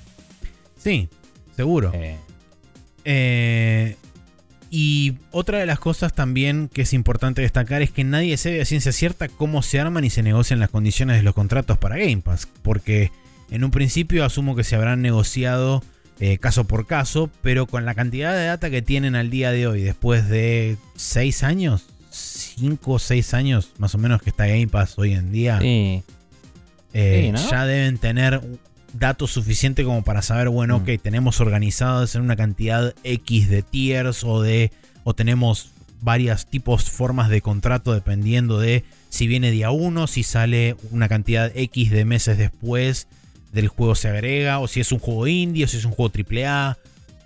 Yo imagino que ya deben tener, además de uno asumía, ¿no? Un paquete para los AAA y otro para los indies o algo así, según si Microsoft tenía que ayudar a marketinear o no, etcétera. Ujú. Pero imagino que además ahora, como vos decís, tienen la data histórica para decir, bueno, hay una curva de Bell de donde eh, sube la adquisición del juego y donde baja en el tiempo. Y encontramos que en tal punto es el momento para meterlo en Game Pass si querés subir las ventas. Claro. Eh, entonces ahí, por ahí, te pagamos menos porque sabemos que vas a vender más. Eh, pero si querés hacerlo al principio, te tenemos que pagar más para compensar las ventas que no ganás al principio. Exactamente. Entonces como que tiene sentido. Igual, como decís, ¿no? O sea, la declaración... No, mm, esto es un reporte sobre lo que se presentó, que estaba medio redactado, entonces hay que ver si había más detalles. Pero 12 meses después de que entre a Game Pass, como vos decís, puede significar muchas cosas según en qué momento del timeline se metió en Game Pass. Sí. Eh, 12 meses después de que sale un juego, vende menos. Eso es un hecho casi inescapable. Solo, solo varía cuando realmente es un juego que eh, tuvo un mal ciclo de marketing o un ciclo de marketing muy chico o salió en el mismo momento que otro juego y la empezó a pegar después. Y esos son juegos raros. Son la Y minoría. en general son... No sé si son... No sé si son la minoría, pero no son los casos de éxito que escuchamos. Sí. Porque hay muchos juegos que van vendiendo más con el tiempo, pero no venden millones y millones de copias, entonces no hablamos de eso. Eh, eh, sí, es cierto. Pero digo, hay muchos juegos indies que salen y están ahí y la gente los va descubriendo de a poco y de golpe se vuelven relevantes. Em, esos juegos a veces se benefician de la exposición en Game Pass, sea al principio o después. Eh, va variando. Nada. Sí sabemos que de toda la gente que juega un juego en Game Pass, muy poca se lo va a comprar. Entonces es obvio que canibaliza las ventas en alguna métrica. Por Eh, supuesto. pero esto de los 12 meses después es eh, lo más difícil de De encasillar. Tipo, ¿qué carajo querés decir con eso? Porque si, si estamos hablando de día 1 es una cosa, pero 12 meses después es como, bueno, eh, mostrame todos los gráficos. Capaz que en esa presentación había un desglose más. Sí, eh, puede ser. Y de nuevo, como, no dije, como dije al principio, esto es obviando lo que son los first party de Microsoft, que sabemos que Microsoft absorbe el costo ese, porque cuando los pone en día uno, sabe que automáticamente eso le va a descontar ventas del, del software. Seguro. Sí, sí. Eh, bien, la siguiente noticia es que el Fondo Público de Inversión de Arabia Saudita incrementó su posición como accionista en Nintendo a 7,08, no, perdón, me corrijo, a 8,26 y oficialmente es el accionista internacional más grande dentro de Nintendo. Eh, El es- accionista terceri- tercero más grande de Nintendo. No importa si es internacional o nacional. Eh, no, porque Eh, justamente eh. hacen, hacen la, la división esa entre internacional y local, porque el banco de la, la tesorería del banco de no sé dónde de Japón es el inversionista primordial. Sí, tiene 18%. Inclusive tiene Ah, más que Nintendo mismo. Em, entonces, por eso es el primer accionista internacional más importante que tiene. Eh, La historia original es que durante eh, la semana pasada, el Fondo Público de Inversión incrementó su posición de 6, coma y monedas a 7%. Y un día o dos después le incrementó un 1% más a 8,26. Y ahí es donde se transformó en el eh, inversionista internacional más grande dentro de Nintendo. Eh, y actualmente, digamos, lo que son las posiciones, eh, ¿cómo se llama esto? Las posiciones eh, financieras dentro de Nintendo son, eh, como dije, la tesorería del banco de no sé dónde carajo, de, Japón, eh, que tiene un alrededor de 18%, Nintendo mismo, que tiene alrededor de un 10,5-11%, y después de eso viene el Fondo Público de Inversión de Arabia Saudita con el 8,26%. Eh, por supuesto, por el momento no hay riesgo de un, este, un takeover hostil. Sí hay que recordar que si llega a adquirir más del 10% está en, a la par de Nintendo y a partir de ahí sí se convertiría en un takeover hostil. Habrá que ver si en Nintendo están planeando hacer algo al respecto con, con lo que podría llegar a pasar eso o si desde el lado, de, como hablábamos el otro día en, en tu- en el Discord, o si desde el lado del gobierno existe algún tipo de disposición o ley o lo Mm. que sea de protección de las empresas nacionales para que las, las inversiones internacionales no puedan superar X cantidad de porcentaje o lo que sea, no lo sé. Si hay alguien ahí afuera que es economista o que entienda de estas cosas y de los valores de, la- de los intercambios bursátiles y todo eso y de las acciones, eh, que nos hable y nos explique porque no entendemos nosotros. Sí. Eh, igualmente, sobre lo que dijiste recién, una corrección, el si pasan a Nintendo, eh, no pueden superceder a Nintendo sin igual eh, primero preguntarle al banco que es el mayoritario. O sea, el mayoritario es el mayoritario y sí, si el banco está contento con cómo Nintendo maneja las cosas, no importa si otro tiene más que Nintendo, lo que importa es que Nintendo se lleve bien con el banco, digamos. sí, tal cual. Eh, dicho eso, peor caso, si sigue creciendo, lo que podría hacer Nintendo es hacer alguna cosa medio en conjunto con el banco para juntar esos dos porcentajes. Quizás Sí, similar a lo que hicieron los hermanos Guillemot con, eh, con Tencent. con Tencent, que con los fondos de Tencent compraron en conjunto un porcentaje mayoritario para asegurar su, Sí, su stake. Eh, y ellos le entregaron el Así que 49% de, los, de la empresa de holdings de los hermanos Claro. Guillemot. Claro. Así que nada, capaz que agarran tipo Yamauchi Enterprises y compran ahí lo que sea. ¿Entendés? Sí. No bueno. sé, es, es complicado, pero bueno, como decíamos, y como decimos siempre cada vez que aparecen estas noticias, los árabes tienen una cantidad absurda de plata. De hecho, estaba leyendo eh, durante la semana que también hicieron una inversión de como 300 millones de dólares en un equipo de esports de China, y no sé si lo compraron directo o hicieron una, un- una inyección de guita ahí. Este, Y todavía no terminaron su ciudad re loca, que ya están planeando otra que es un cubo. Sí, también. también. Pero bueno. Em, Sí, por No eso. sé, yo quiero saber si Nintendo después se va a separar y hacer Nintendo 3 y, y listo. O Nintendo. Bueno.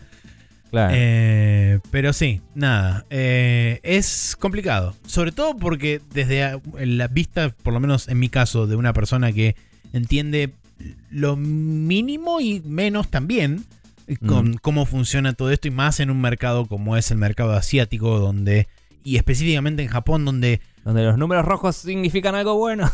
además eh, eh, está el punto en que hay mucho mito y leyenda alrededor de cómo funciona todo eso, porque históricamente siempre el, saber popular en internet decía que los este la gente de afuera de Japón no puede comprar empresas en Japón porque hay protecciones impuestas por el gobierno y eso te impide comprar empresas y yo. Y aparentemente no es tan así, sino que hay más como una regulación que hoy en día es mucho más laxa de lo que era antes. O sea que técnicamente Mm. se podría, pero no sé si del todo. Y es como, hay 10 millones de, de cosas y de factores dando vueltas en el medio y que no sé si esto efectivamente entra dentro de, ese, de esa bolsa o no. Entonces es raro. Sí, yo sobre las protecciones no sé nada. Sí sé que Japón es uno de los estados más cyberpunk en que el Estado le debe plata a sus corporaciones.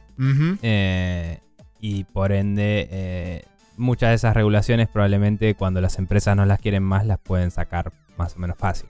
Eh, si quieren aceptar más guita de afuera, digamos, probablemente pueden bypassear esas regulaciones de alguna forma. Pero bueno. Bien. Em, pasando a la siguiente noticia, el leak de Nvidia sigue asomándose cada tanto para mirarnos así de reojo y decir, ¿eh? ¿eh? ¿eh? Y, Sí. mm, y nada, el productor del Theatrhythm, eh, Final Barline, aseguró que en una entrevista que tuvo, que el equipo de Final Fantasy Tactics está extremadamente ocupado, entre comillas. Eh, que también es como que es el reconocer de la existencia de un equipo de Final Fantasy Tactics hoy, considerando que, que yo sepa, no es que era un estudio específico el que hizo Final Fantasy Tactics, sino Sí. que era un equipo dentro de, de- de Square en ese momento. Sí. Digo, el decir existe un equipo de Final Fantasy Tactics significa que estás laburando en Final Fantasy Tactics. Pues si no, no habría un equipo de Final Fantasy Tactics. No Como es que- mínimo, sí. No es que está diciendo, no, porque Nintendo RD One está laburando en un nuevo Mario Land, ¿me entendés? Tal cual. Eh, estamos hablando de eh, un grupo amorfo de personas dentro de una corporación que tiene muchos grupos amorfos de personas que se crean y destruyen con cada proyecto, Sí. que de casualidad se llama nombre del proyecto, está ocupado. Es como, ¿qué Claro. es esta pelotudez? No sé. Sí. Pero no bueno, sé. Sí. Eh, Eh, pero que ahí bueno. está. Eh, no hay mucho más que eso, es simplemente que en una entrevista el chabón medio como que dejó deslizar eso porque la cuestión es que le estaban preguntando por justamente el faltante de representación de Final Fantasy Tactics dentro de Theat Rhythm Final Barline y aparentemente la excusa que dio por eso es que debido a que el equipo de Final Fantasy Tactics está demasiado ocupado en este momento, él no puede interactuar con ellos para poder pedirles permiso para poder utilizar tanto personajes como música, como todo ese tipo de cosas, eh, y poder, digamos, establecer un, un diálogo para lograr el crossover al juego este propiamente dicho. Que eso no es tan común dentro de las empresas en Japón, pero sí es bastante común en Square Enix porque Square Enix funciona de forma muy extraña donde hay algunos eh, autores o character artists que tienen los derechos sobre la creación de las ilustraciones, como por ejemplo Nomura. Nomura es dueño de los diseños, por ejemplo, de Cloud, Tifa, Aeris, Sí. Sephiroth y demás. Y no me extrañaría que haya otros autores dentro de, de Square Enix que tuvieran potestado, tuvieran los derechos sobre las imágenes de, de los personajes que hayan creado. Sí, digamos, leyendo el quote original, quizás es un poco más ambiguo lo que dije recién. El. Porque nada, dice los que. Lo- los developers que tienen el ownership, como vos decís, de Tactics. Sí. Entonces, bueno, ahí es como, bueno, puede no ser el equipo de Tactics. Pero después dice, la gente de, de- de Tactics está ocupada en otro proyecto. Sí, eh, por eso. Bueno, eh, ¿qué carajo estamos hablando? Es como que quiso, quiso esquivarle y después terminó pisando el palito igual. Mm. Pero digamos, el artista que hizo el arte conceptual, ya que hablabas de eso en particular, es el mismo que hizo los del Triangle Strategy y el Mm. mismo que hizo los del eh, Tactics Ogre Ok. y eh, el mismo que hizo los de Bravely Default y el Bravely nuevo también. Así que es como que va por ahí. Es, si, si estamos hablando específicamente de eso, probablemente este artista, que ahora no me sale el fucking nombre, pero es un capo, eh, también es el de Final Fantasy XIV, así que él probablemente está entre varios equipos. Y no me extrañaría entonces que también esté metido en el 16, porque si está metido en eh, Creative Business Division 3 Sí, es con Yoshi P, es como que sí. Es muy probable. Pero bueno, no dijo el equipo de Final Fantasy XIV, no dijo el equipo de cosas, No, dijo el dijo equipo, el de, equipo de Final Fantasy como Tactics. bueno. What happened? Larga el jueguito. Sí. ¿eh? Anunciame No sé. Square Enix. Sí. Pero bueno. Ahí, ahí está el Nvidia League mirándonos. Sí, de reojo y diciendo, ojo conmigo, eh, mira que vengo de vuelta. Escuchame Eh, una cosa. Exacto, bien. Eh, Sega es el último publisher japonés en aumentar los sueldos de sus empleados en un 30%. Se suma nuevamente a la ya catarata de, de developers barra publishers que incrementan los sueldos no tanto en pos de dar un mejor vivir y un mejor pasar, sino para simplemente estar más o menos a la par y ser competitivos a la hora de intentar buscar talento, sobre todo que emerge de universidades y demás, porque justamente estaba viendo que los, los recién graduados podrían recibir hasta 300.000 yenes por año, creo que, no, por mes, eh, incrementado de los 222.000 que ofrecían eh, para, Mm. para, los, para los recién egresados. Y eso lo 300.000 pone... yens siendo más o menos 2.600 dólares, ponele. Algo así. ma- sí, algo así. Entiendo. Eh, La conversión puede estar pifiándole por un rato. Pero Y por el cambio al- al cómo está ahora. 2.300 a 2.600 dólares por ahí que... Si vivís en Tokio, eh, eh, muchos se te van al alquiler, pero mucha gente vive afuera de Tokio y va en tren. Sí. Y, y es- te deja una vida bastante digna, diría. O sea, yo... Cuando fui en 2016, eh, un amigo que vivía afuera de Tokio, en Yokohama, y iba a Tokio a laburar y toda la bola, Ujú. ganaba menos que eso y estaba viviendo bien, digamos. No, Sí. no, no súper ostentoso, pero iba a tomar una birra y salía y vivía su vida. Claro. Eh, el aumento se va a hacer efectivo a partir del primero de julio de 2023 y que, eh, eh, digamos, en promedio el, el aumento entre todas las posiciones va a ser de alrededor del 15%. Eh, o sea, digamos que el, el máximo va a ser 30% o 35% y el, promedio va a ser alrededor del 15% en todas las posiciones. Esto de nuevo eh, es un poco también iniciativa de parte del mismo gobierno, como hablábamos la semana pasada con el aumento de Nintendo, por justamente el tema de la, variación cambiar y qué sé yo, y algo que no, habíamos, no sabía previamente a esto, porque no me acuerdo dónde fue que lo leí o dónde lo escuché, pero también hay como medio un estancamiento zarpado de los sueldos y del crecimiento eh, después de lo que fue el reviente de la burbuja económica de Japón, donde los sueldos prácticamente no se movieron. Está bien, prácticamente no había inflación en Japón, entonces no había necesidad. Había deflación. Ah, de hecho, había deflación, sí. Eh, no había necesidad de aumentar los sueldos, pero con el tema este de que se empezó a fluctuar el, cambio y qué sé yo, es como que y em, empezaron a ver que iba a haber inflación. De hecho, creo que eh, Nintendo directamente lo hizo en proporción a la inflación proyectada para el año, que creo que era de un 3 o 4% y Nintendo terminó dando un 10% de aumento. Entonces, parece que esto eh, despertó al gobierno y les hizo decir, che muchachos, miren, va a haber inflación, así que van a tener que empezar a aumentar los sueldos. Em, mm. Y bueno, Sega se sumó también en la movida, ya como dijimos la semana pasada, ya lo habían hecho Capcom, Koei Tecmo, Namco Bandai, eh, inclusive el mismo Front Software había incrementado también los sueldos por su cuenta, no a través de Kadokawa, que es su parent company, sino el mismo Front Software tomó la iniciativa de hacerlo. Y ahora también se suma Sega.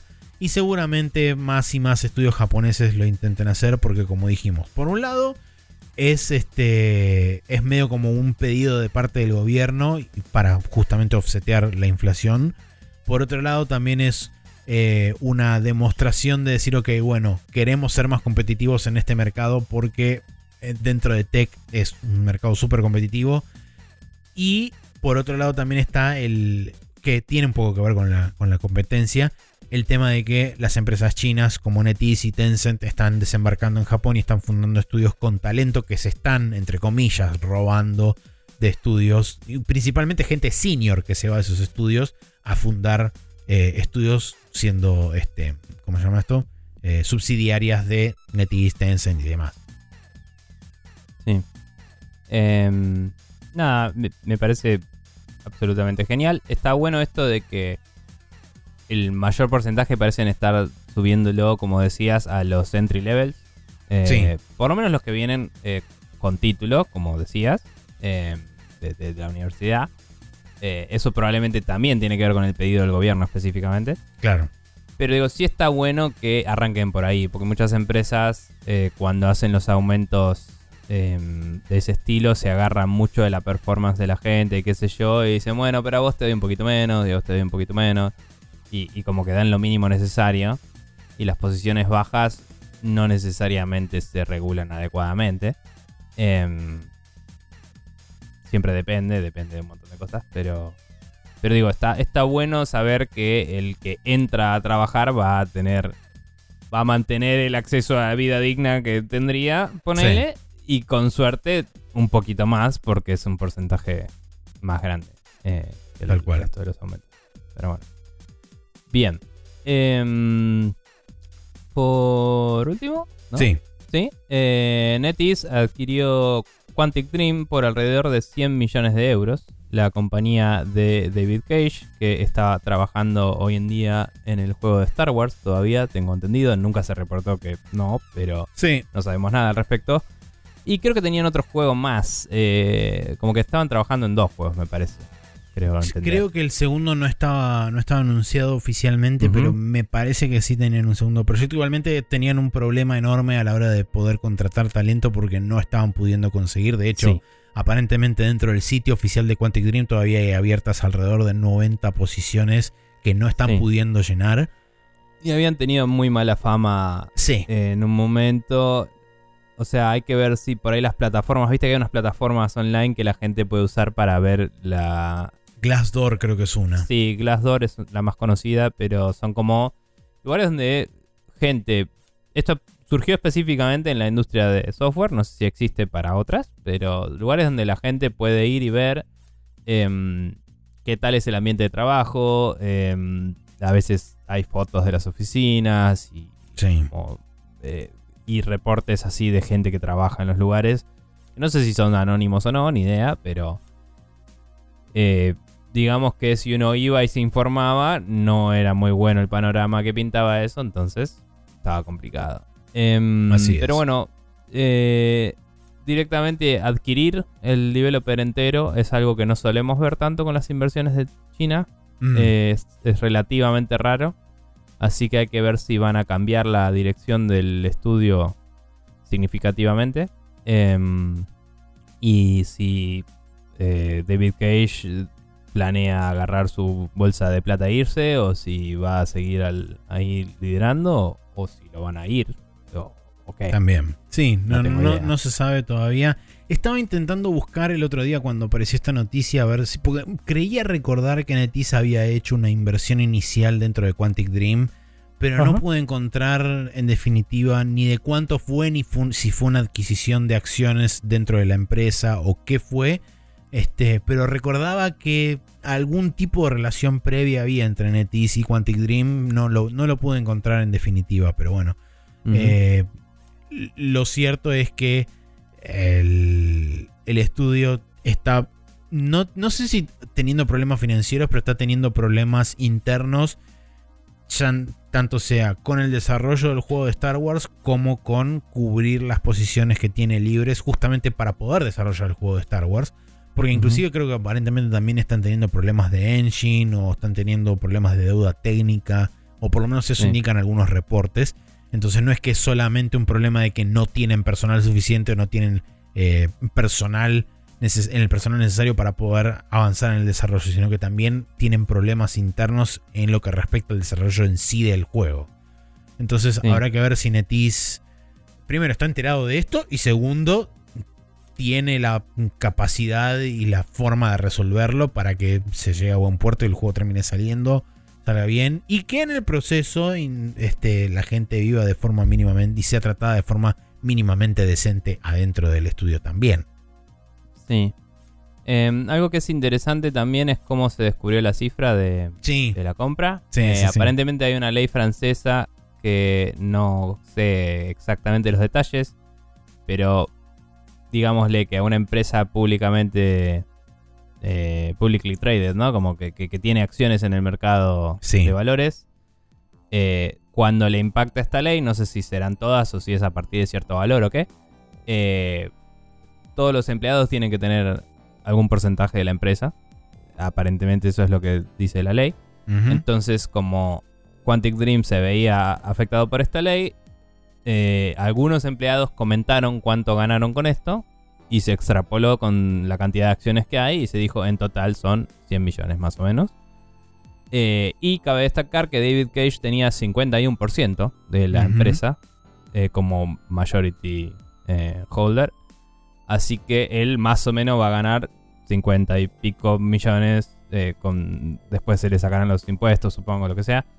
Eh, así que como decía, es una bolsa de plata con la cual te puedes parar e irte tranquilo si ves que está todo en un quilombo que no querés meterte. Sí, tal Eh, cual. O, Mucho- o por ahí lo dejan ahí, no lo sé. Que, que agarre su bolsa de Emotion y se lo lleve a la casa y listo. Mm. No sé, pero bueno. Em, así que nada, vamos a ver qué onda. Así es. Eh, bien. Bien, calendario para esta semana que arranca con el martes 21 de febrero eh, con la salida del Atomic Heart que sale para Windows, PlayStation 4, PlayStation 5, Xbox One y Xbox Series. El Like a Dragon Ishin, eh, que también es conocido como Ryuga Gotoku Ishin. Eh, ¿Cómo se llamaba el otro? Kiwami. Kiwami, ahí está. Mm. Para Windows, Play 4, Play 5, Xbox One y Xbox Series.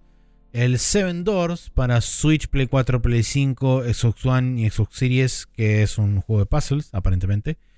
Y Ujú. el AK Arg, pues tiene una H al Y final. a- acá, a- AKKA se escribe A-R-R-H. Eso. Es tipo, ok, acá, Sí. AR. Para Play 5, Xbox Series X, Play 4, Xbox One, Nintendo Switch y Windows. El miércoles no sabemos 22. qué chota es, pero sí, no, el miércoles 22 de febrero tenemos, agárrense fuerte, porque sale el Digimon eh, World Next Order, que sale para Windows y Nintendo Switch, es un RPG. El Redemption Reapers, que sale para Windows, Nintendo Switch y Play 4, que es un juego de estrategia y RPG. Y después de eso sale, por supuesto, el PlayStation VR 2. Y ahora viene la, este, la lista, lista de juegos de lanzamiento del, del De PlayStation VR 2. varios de los cuales ya salieron y, a- y ahora le agregan soporte VR o ya salieron en otra plataforma y lo portearon. Exactamente.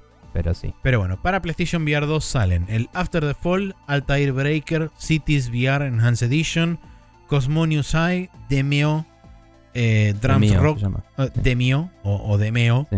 Em, Sí. sí, Demeo. Eh, Drums Rock, Disyncronia, Chronos Alternate, Fantavision, Firewall Ultra, el update para Gran Turismo 7, Mm. el Horizon Call of the Mountain, Job Simulator, The 2050 Archives, Jurassic World Aftermath Collection, Kayak VR Mirage, Kizuna Eye Touch the Beat, que también tiene versión no VR para PlayStation 5. Perdón, eh, es una AI, creo que es. eh, como inteligencia artificial. Ok. Kizuna AI. Eh, el Moss, eh, Moss and Moss, Book 2, Book 2, eh, perdón, Moss and Moss 2, Book 2, eh, uy Dios, Moss and Moss. El MOS Book 1 y 2 2 para Eso. VR. Bien, buenísimo. eh, para VR. El es el del ratoncito de PlayStation. Claro. El Sí. NF NFL Pro Era, Pavlov VR, Pistol Whip, Puzzling Places, eh, Resident Evil Village, el update para PlayStation VR 2, eh, Ujú. Res Infinite, que también sale con versión no VR para PlayStation 5, Song in the Smoke, Star Wars, Tales from the Galaxy's Edge, Synth Riders, Tentacular, Tetris Effect Connected, que también sale para PlayStation 5 sin VR. Em, The, Last Clock, eh, The Last Clockwinder, The Light Brigade, The Tale of Onogoro. eh, perdón, The Light Brigade también sale para Quest, PlayStation VR 1 y Windows. Bien. Eh, el Thumper, que sale también con versión sin VR para PlayStation 5. Eh, Townsman VR, Vacation Simulator, What the Bat, Zenith The Last City y Zombieland Headshot Fever Reloaded. Todo eso sale el miércoles 22 de febrero. Eh, y la mayoría de esas cosas para PlayStation VR 2. El jueves 23 de febrero sale el Blood Bowl 3 para Windows, Play 4, Play 5, Xbox One y Xbox Series. El Company of Heroes 3 que sale para Windows. Y el Grim Guardians Demon Purge para Windows, Switch, Play 4, Play 5, Xbox One y Xbox Series. Y finalmente el viernes 24 tenemos el Clive Wrench para Windows, Switch, Play 4 y Play 5, que es un juego de plataformas. El Kirby's Return to Dreamland Deluxe para Nintendo Switch. Y el Octopath Traveler 2 para Windows, Switch, Play 4 y Play 5. Bien. Estaba chusmeando el Clive Wrench a ver si tenía algo que ver con Ratchet Clank, pero de la B. Y podría ser, pero está hecho más para niños, entonces es como que tiene una distancia suficiente para el beneficio de la duda, digamos. Ok, perfecto. Es legalmente Pero es un- diferente. Digamos que es un conejo con un monito en la espalda en una mochila. Es legalmente diferente. Legally distinct, sí, tal cual. Em, y bueno, y, y pareciera haber algo de viaje en el Claro, tiempo y- también. Mm, mm, pero bueno, no sé. Eh, Hay situaciones que se dan y sí, suceden. escuchame una cosa, no lo sé. Bueno, eh, con este recontra calendario nos vamos a el Hot Coffee, donde vamos a hablar un poco de las fuertes declaraciones de John Carmack de la semana pasada que tuvimos que posponer por la Nintendo Direct.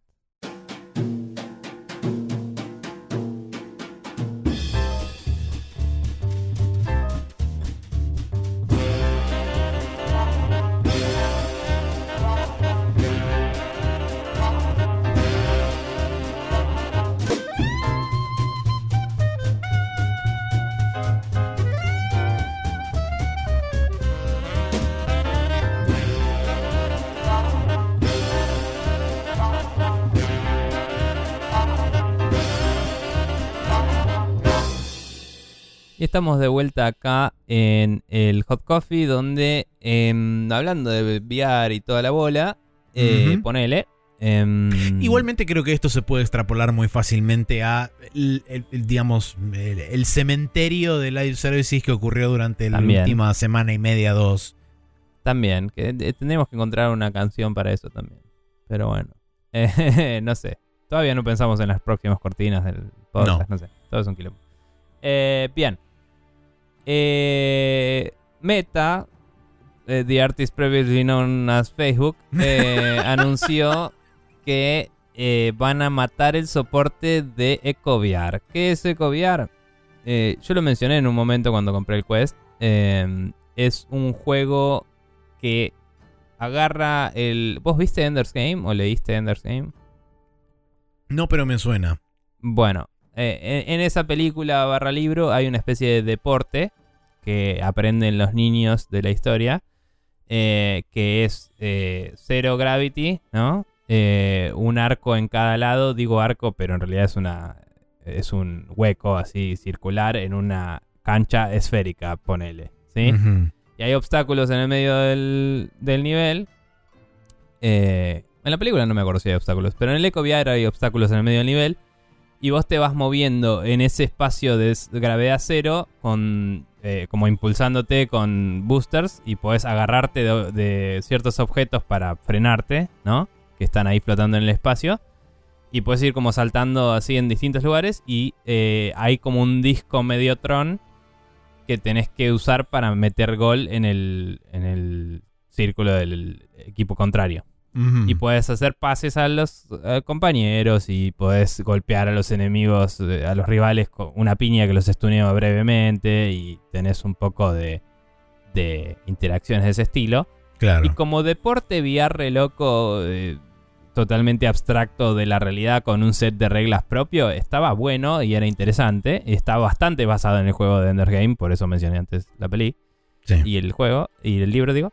Pero tiene sus propias cosas y estaba bueno y bien hecho y funcionaba bien por Wi-Fi, que es lo que usa el Quest. Y Claro. piola, o sea, yo lo jugué contra dos personas porque lo jugué en un horario que no había mucha gente conectada y funciona. Em, cuestión que anunciaron que van a matar el soporte para este juego. Em, y eh, hay mucha gente que decía ahí, pero este juego es como icónico y es uno de los pocos juegos de este estilo que hay en VR y están matando el VR, entre comillas, que por ahí están exagerando un poco. Quizás el VR ya estaba muerto, quizás otras personas mataron el VR. Un saludo a Jim Ryan. eh, cosas por el estilo. Em, pero bueno, eh, John Carmack salió y dijo eh, en una declaración a una página que hace noticias de VR, que no la conocía yo, me la guardé para chusmear después. em, salió y dijo, bueno, cuando se anunció esto me puse a hablar con el, no me acuerdo ahora el nombre del chabón, pero el, el sucesor de Carmack como CTO de, de, de lo que es, digamos, lo que era Oculus, que ahora es Sí. Meta VR, lo que sea. Eh, Bosworth se llama el chabón. Eh, y John Carmack mandó esta carta a, a este sitio que, que hacen eh, noticias de VR que se llama Upload VR. Ahí me fijé el nombre del sitio. Em, y le dice: Me comuniqué con el nuevo CTO para hablar de mis opiniones. Y le expresé que eh, me preocupa porque realmente matar este tipo de juegos le resta más a tu compañía que lo que le suma trabajar en nuevas iniciativas que no necesariamente la van a pegar. Sí. Eh, o sea, que, que- que sacar toda esa gente para eso, dice. Em, y que tenés muchas alternativas para no matarlo inmediatamente. Podrías volverlo open source, podrías eh, ponerlo en... dejar de soportarlo, pero dejarlo prendido. Sí, podrías podrías poner poner un, un, un un equipo solo de- developer de Sí, mantenimiento. dijo un solo developer, pero puedes reducir el equipo y seguir manteniéndolo con un equipo reducido y Sí. eso no te va a arrancar un ojo de la cara, sos fucking meta, eh, etcétera, Ponerlo- etcétera. Sí, una, Eh, una de las opciones interesantes es la de ponerla entre, ponerlo entre comillas bajo tutela de un developer como un proyecto spin-off donde le das los Sí. derechos por, a cambio de una suma. Claro, dijo, podés venderlo eh, y dejar, o sea, proponerle a tus empleados que se abran una empresa y te lo compren barato y que ellos lo sigan y es una es un producto más dentro de tu plataforma al cual ya no tenés gastos para mantenerlo, digamos. Eh, Sí. Eh, son todas opciones que propuso que él mismo reconoce que dentro de la estructura de Meta muchas de esas son complicadas y Sí, son, no- son inviables. a- algunas eh, por cuestiones regulatorias, tipo esto de hacer otra empresa separada y todo, podría ser regulada por el Estado eh, la operación de toda esa transacción, em, por el tamaño que tiene Meta. em, o bueno, eh, sabe que no tocar para nada el juego y dejarlo seguir andando va a hacer que de a poco con el tiempo, cuando el hardware vaya cambiando, lo que sea, se va a ir rompiendo para los usuarios y puede generar una animosidad peor que matarlo de una. Sí.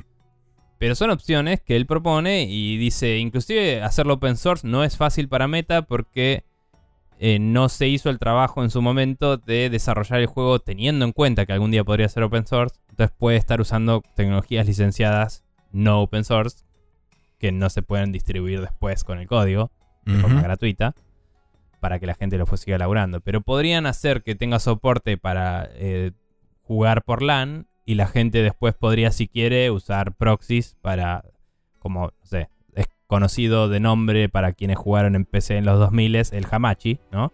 Que Claro. es un software que te simula una LAN a través de internet y con eso la gente podría jugar sin tener Oh. un servidor central. Hoy en día Sí. algo muy similar es Parsec. Eh, no, pero el, el parsec corre en el hardware del host y no puedes correr eso en Quest.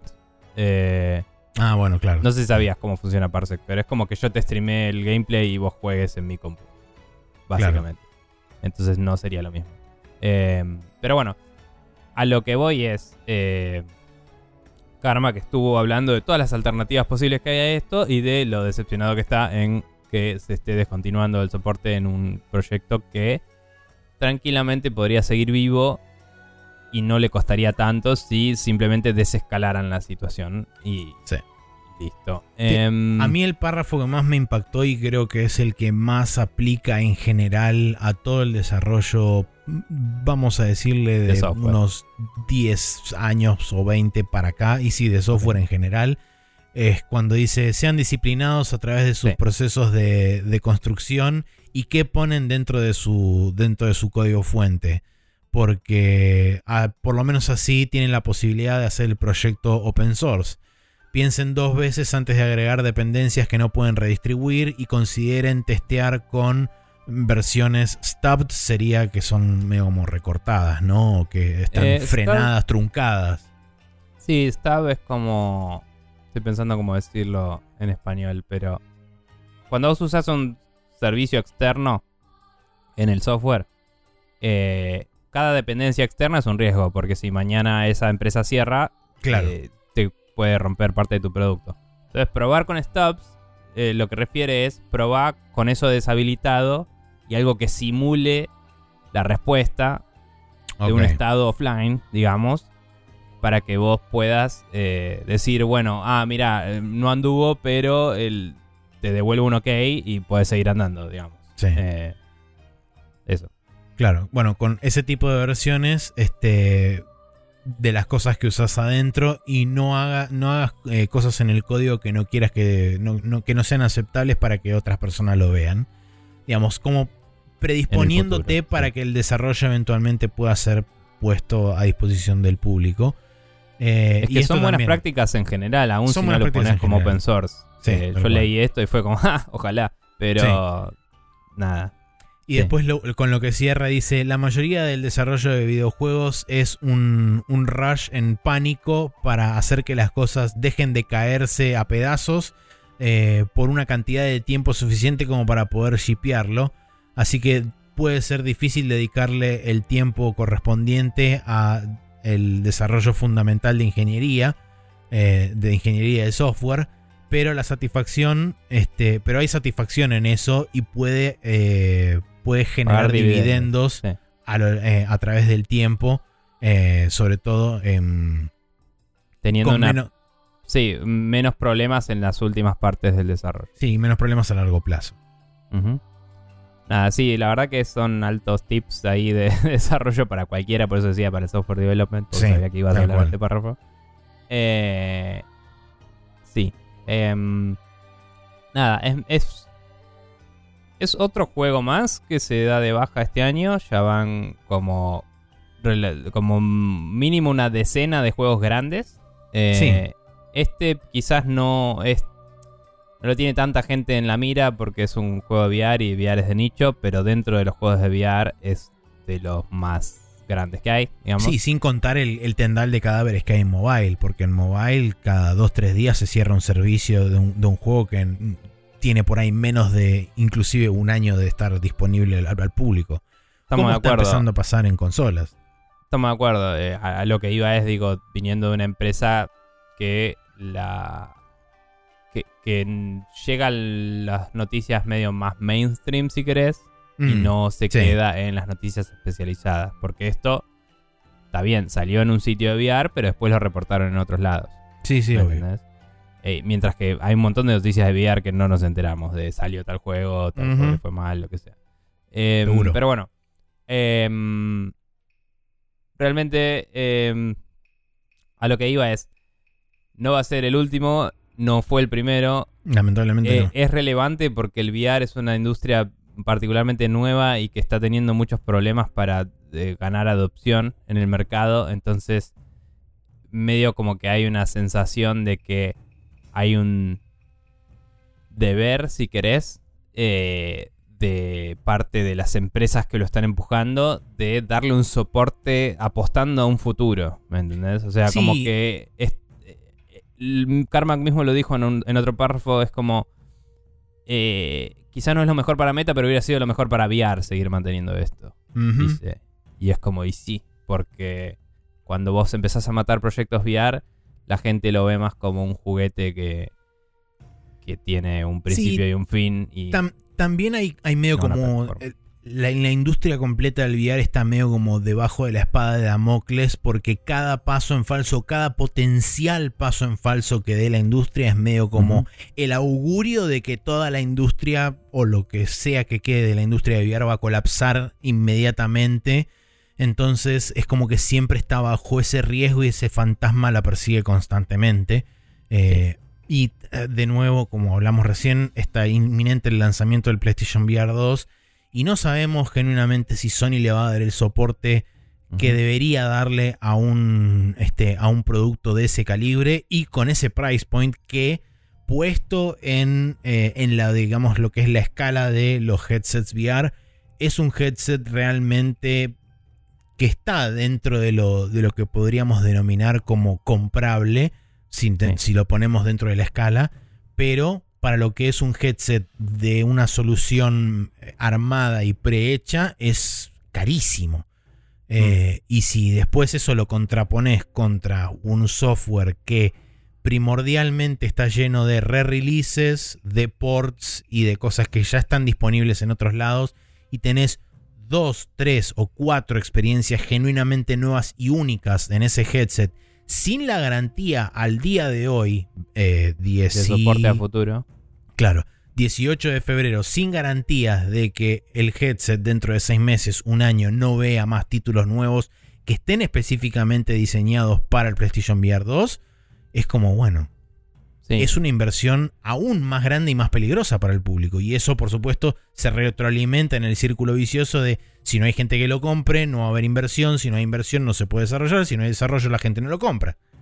Sí, y también Sony tiene un historial de hacer cosas interesantes que después descarta, como las televisiones, el soporte para televisiones 3D en la PlayStation 3, Sí. que te permitía, por ejemplo, jugar al Wipeout HD de A2 a 30 frames cada uno, Ajá. eh, con la misma pantalla o con usando dos lentes distintos. Sí. Eh, PlayStation O- Vita, la PSP. la Play- sí, la, la, la PSP tuvo bastante soporte porque en Japón tuvo éxito. Sí, eso es cierto. Em, y la Vita, mm, es cuando se dieron cuenta que no rendían más, dejaron de sacar juegos first party, pero siguieron sacando juegos third party por un tiempo. Lo que hicieron fue dejar de publicitarlo. ¿Te acordás que estábamos hablando siempre de dirán la palabra Vita o no en la E3? Sí. Eh, y por años no lo dijeron más y se olvidaron de que existía. Pero como plataforma fue soportada, ¿sí? A pesar de que no era publicitada. Yo pensaba más en las features estas, tipo el PlayStation Move también. Se vendió, se habló sobre eso un año y se dejó de hablar para siempre. Después eh, resucitó con el primer PlayStation VR. Resucitó con el primer PlayStation VR.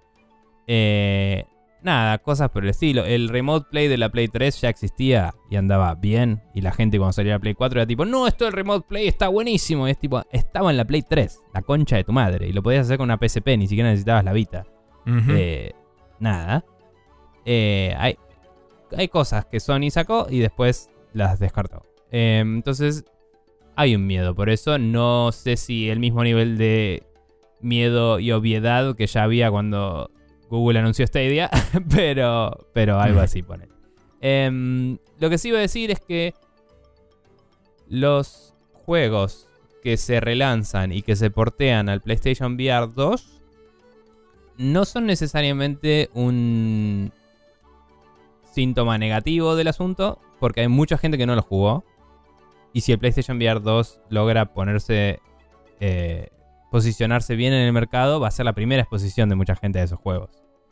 Entonces, eh, no es la misma situación que cuando te compras la Play 5 y los juegos que a principio de su ciclo en 2020 fuiste uno de los suertudos que se puede comprar una Play 5 y todo lo que tenés para jugar es un juego de Play 4. No es lo mismo, digamos.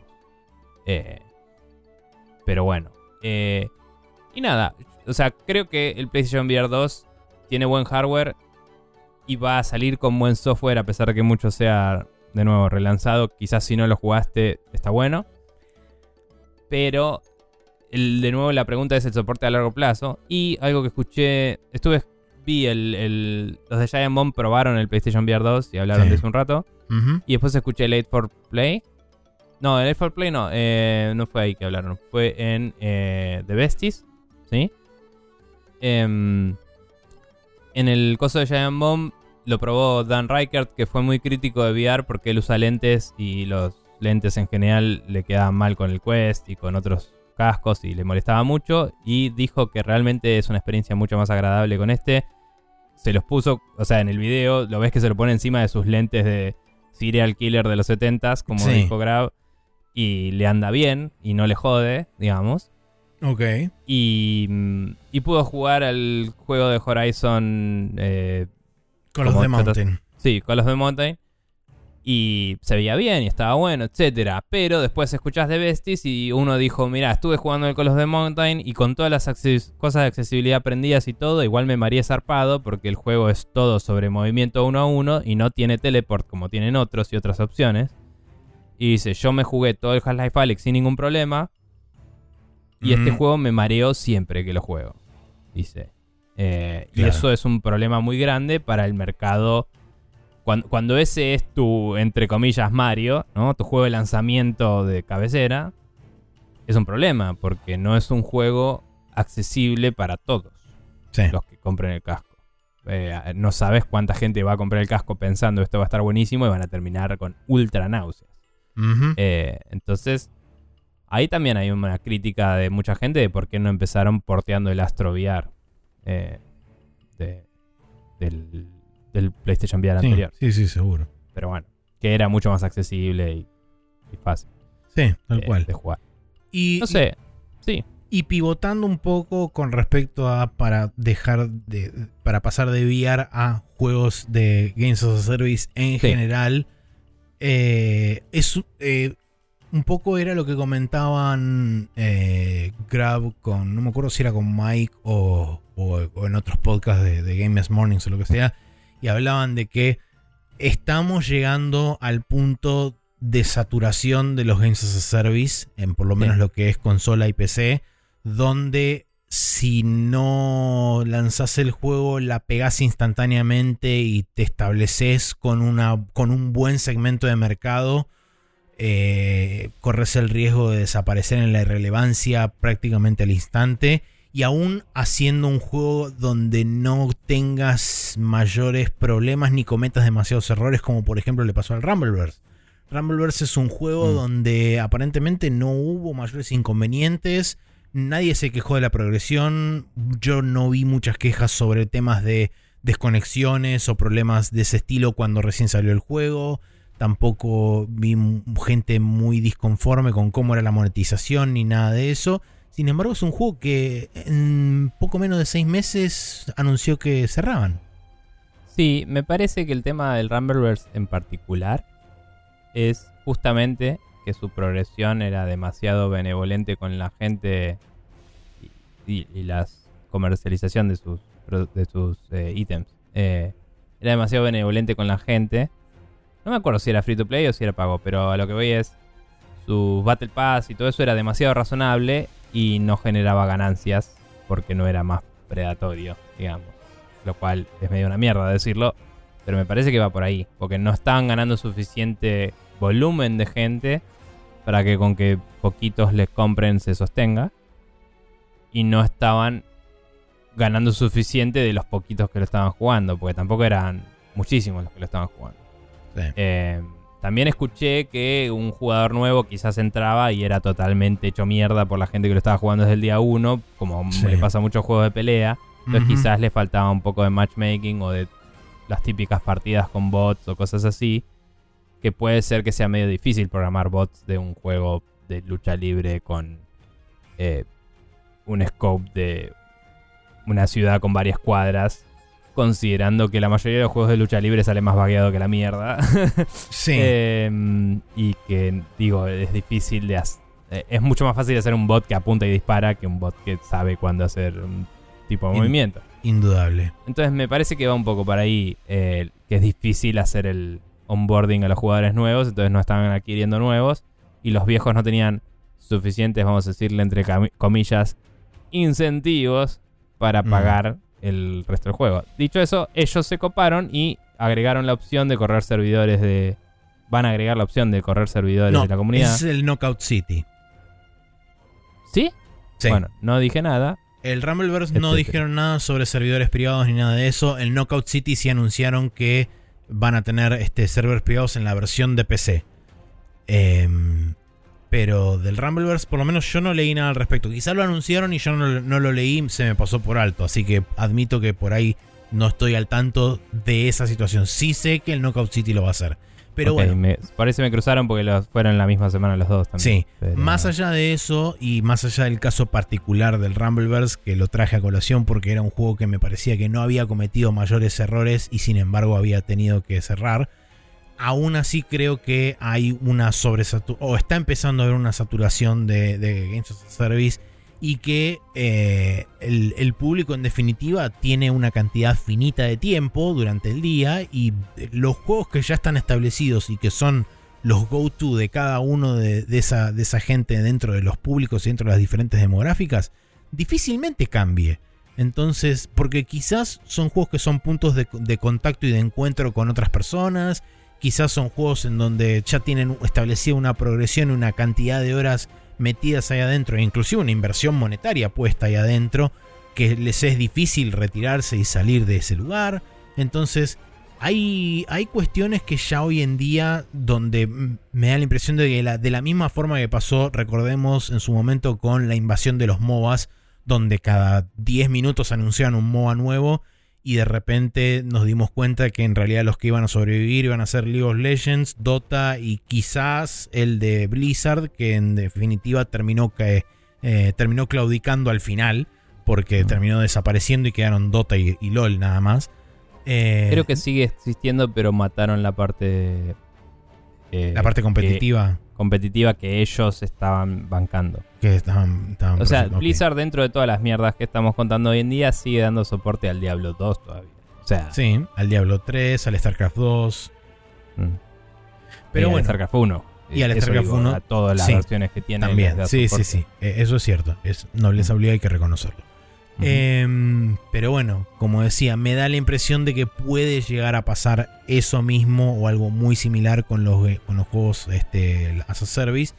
Y un poco lo que dice Karma que es, eh, aplica también sobre esto, sobre el tema de, de estos live service games, donde son juegos que de- desaparecen de un día para el otro, desaparecen después de una determinada cantidad de tiempo y después nunca nadie los puede volver a jugar y quedan muertos en, en una, en un catálogo virtual, ya sea en Steam o en cualquier otra tienda online o simplemente en un servidor donde vos tenés asignada la licencia y no lo podés ni siquiera ejecutar. Sí. Sí, es un- Es una mierda. eh, realmente, las cosas que dice Carmack no todas son totalmente implementables por una empresa grande, como él mismo dice. Seguro. Pero sí el permitir servidores de, de terceros es algo que es relativamente fácil de implementar. Ujú.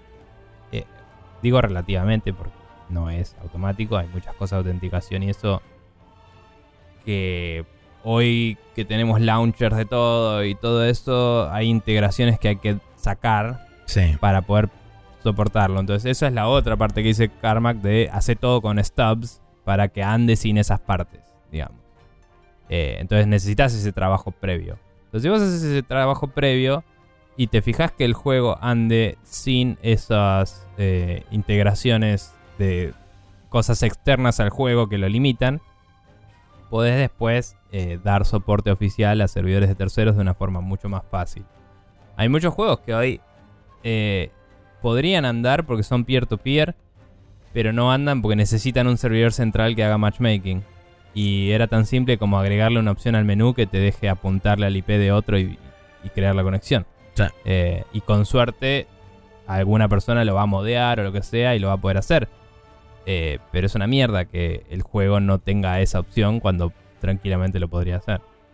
Eh, no sé. Son cosas que son un garrón. Sí.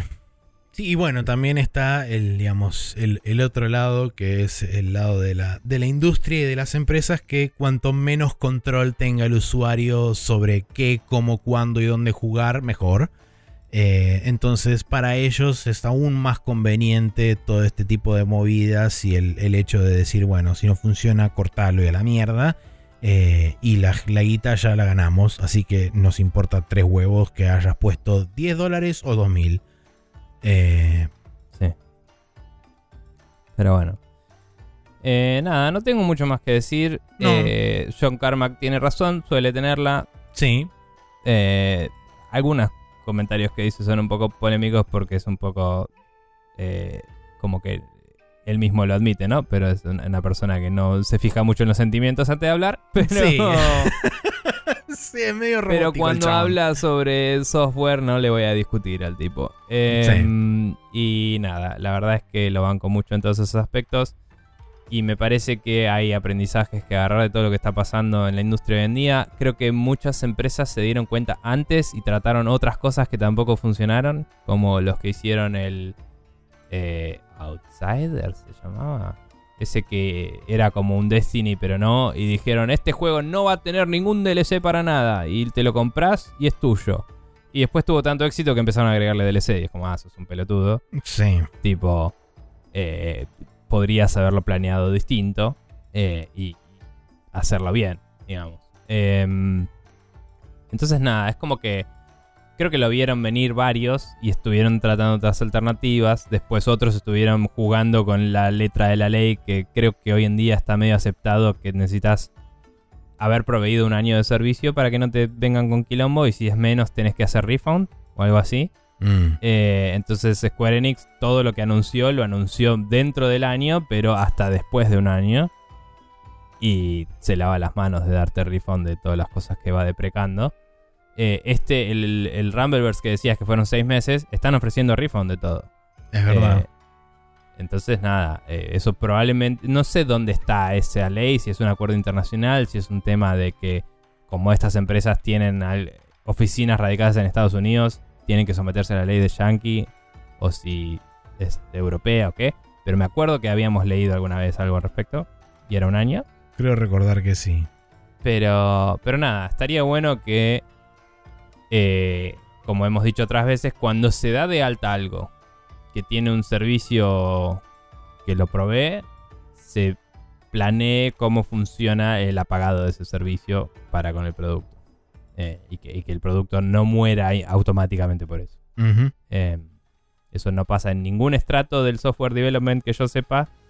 Ciertamente en las empresas en las que laburé y laburo, nos pasa seguido que, no sé, queremos deprecar un servicio viejo y es como, ¿y ahora cómo hacemos? Nunca pensamos cómo mierda le íbamos a deprecar y es un quilombo, pero al lograr no, no tirar abajo a los usuarios anteriores que eh, hay que pedirles que actualicen la aplicación o lo que sea para que no sigan usando cosas que por ahí decidimos sacar Claro.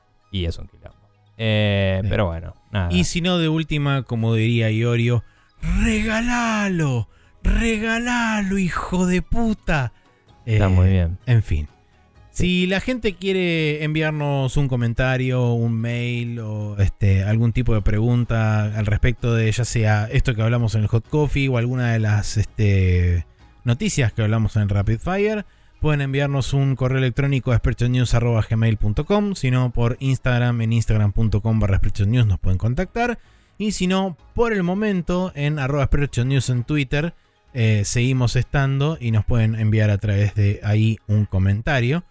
Si no, spreadshotnews.com barra preguntas, nos pueden dejar una pregunta que nosotros responderemos a la semana siguiente eh, a través de el, la SideQuest.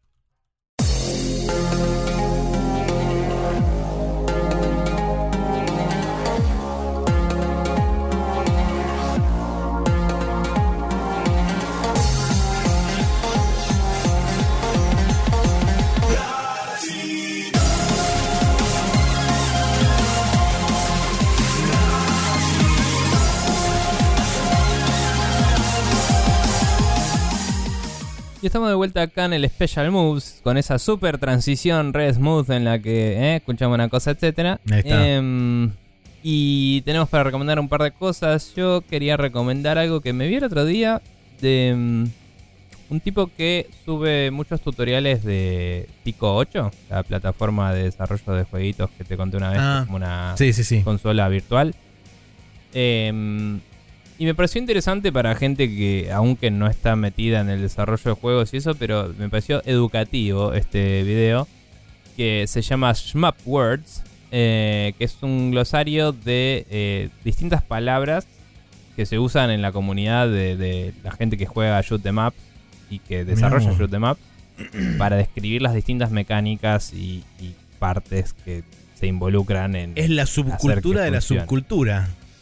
Eh, es como cuando vos me contaste de ese libro que hablaba de la frame data y todo eso del Street Fighter. Sí. Eh, es una movida medio así, em, que está bueno porque te explica eh, conceptos y cosas que por ahí jugás al juego y no te das cuenta. Claro, sí, Eh, obvio. Y nada, por ejemplo, hay una parte que es. o sea, cuando un enemigo entra. eh, creo que le habían puesto. Ahora no me acuerdo el nombre exactamente, lo cual es medio estúpido cuando estoy recomendando algo de nomenclatura.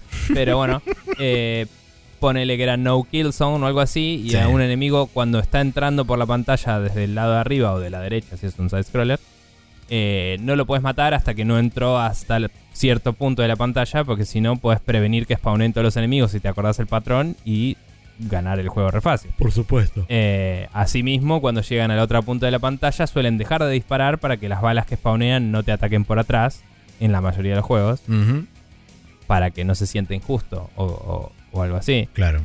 Em, entonces hay un montón de conceptos de esos que te van explicando que están muy buenos. Eh, te habla de los distintos tipos de hitboxes que se manejan en general en los bullet hells contra los shoot ups más clásicos. Te habla de em, cómo los juegos lidian con cuando hay un enemigo en el background y el foreground. eh, tipo en los juegos que por ahí tenés que bombardear al piso ¿viste? y esas cosas Sí.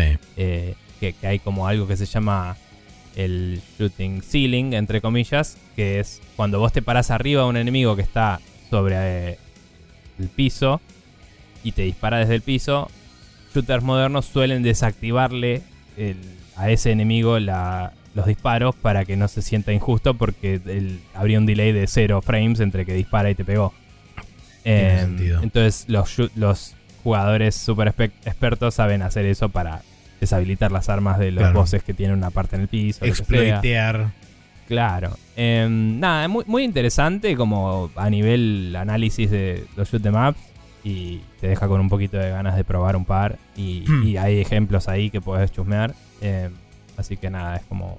muy- me pareció muy lindo para recomendar a la gente que nos escucha. Muy bien. Pero bueno, Maxi, ¿vos Bueno, qué tenés? eh, de mi parte, ocurrió la MagFest eh, durante Sí. enero y eh, hace un par de días encontré parte de lo que fue el- la serie de conciertos que hubo dentro de la MagFest. Eh, uno de esos conciertos fue el de la 8-Bit Big Band, eh, que es, una, es un conglomerado de un montón de músicos y qué sé yo, que está organizado por un compositor y este, ¿cómo se llama esto? Arranger, eh, bueno, eh, arreglador, vamos a decirle, em, de em, composiciones y demás, que hace básicamente todas versiones de jazz big band de diferentes temas, mayormente clásicos de Nintendo y de Mario.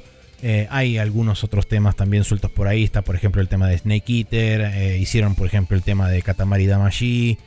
Eh, ahí, ahí tiene varias cosas en su canal de YouTube.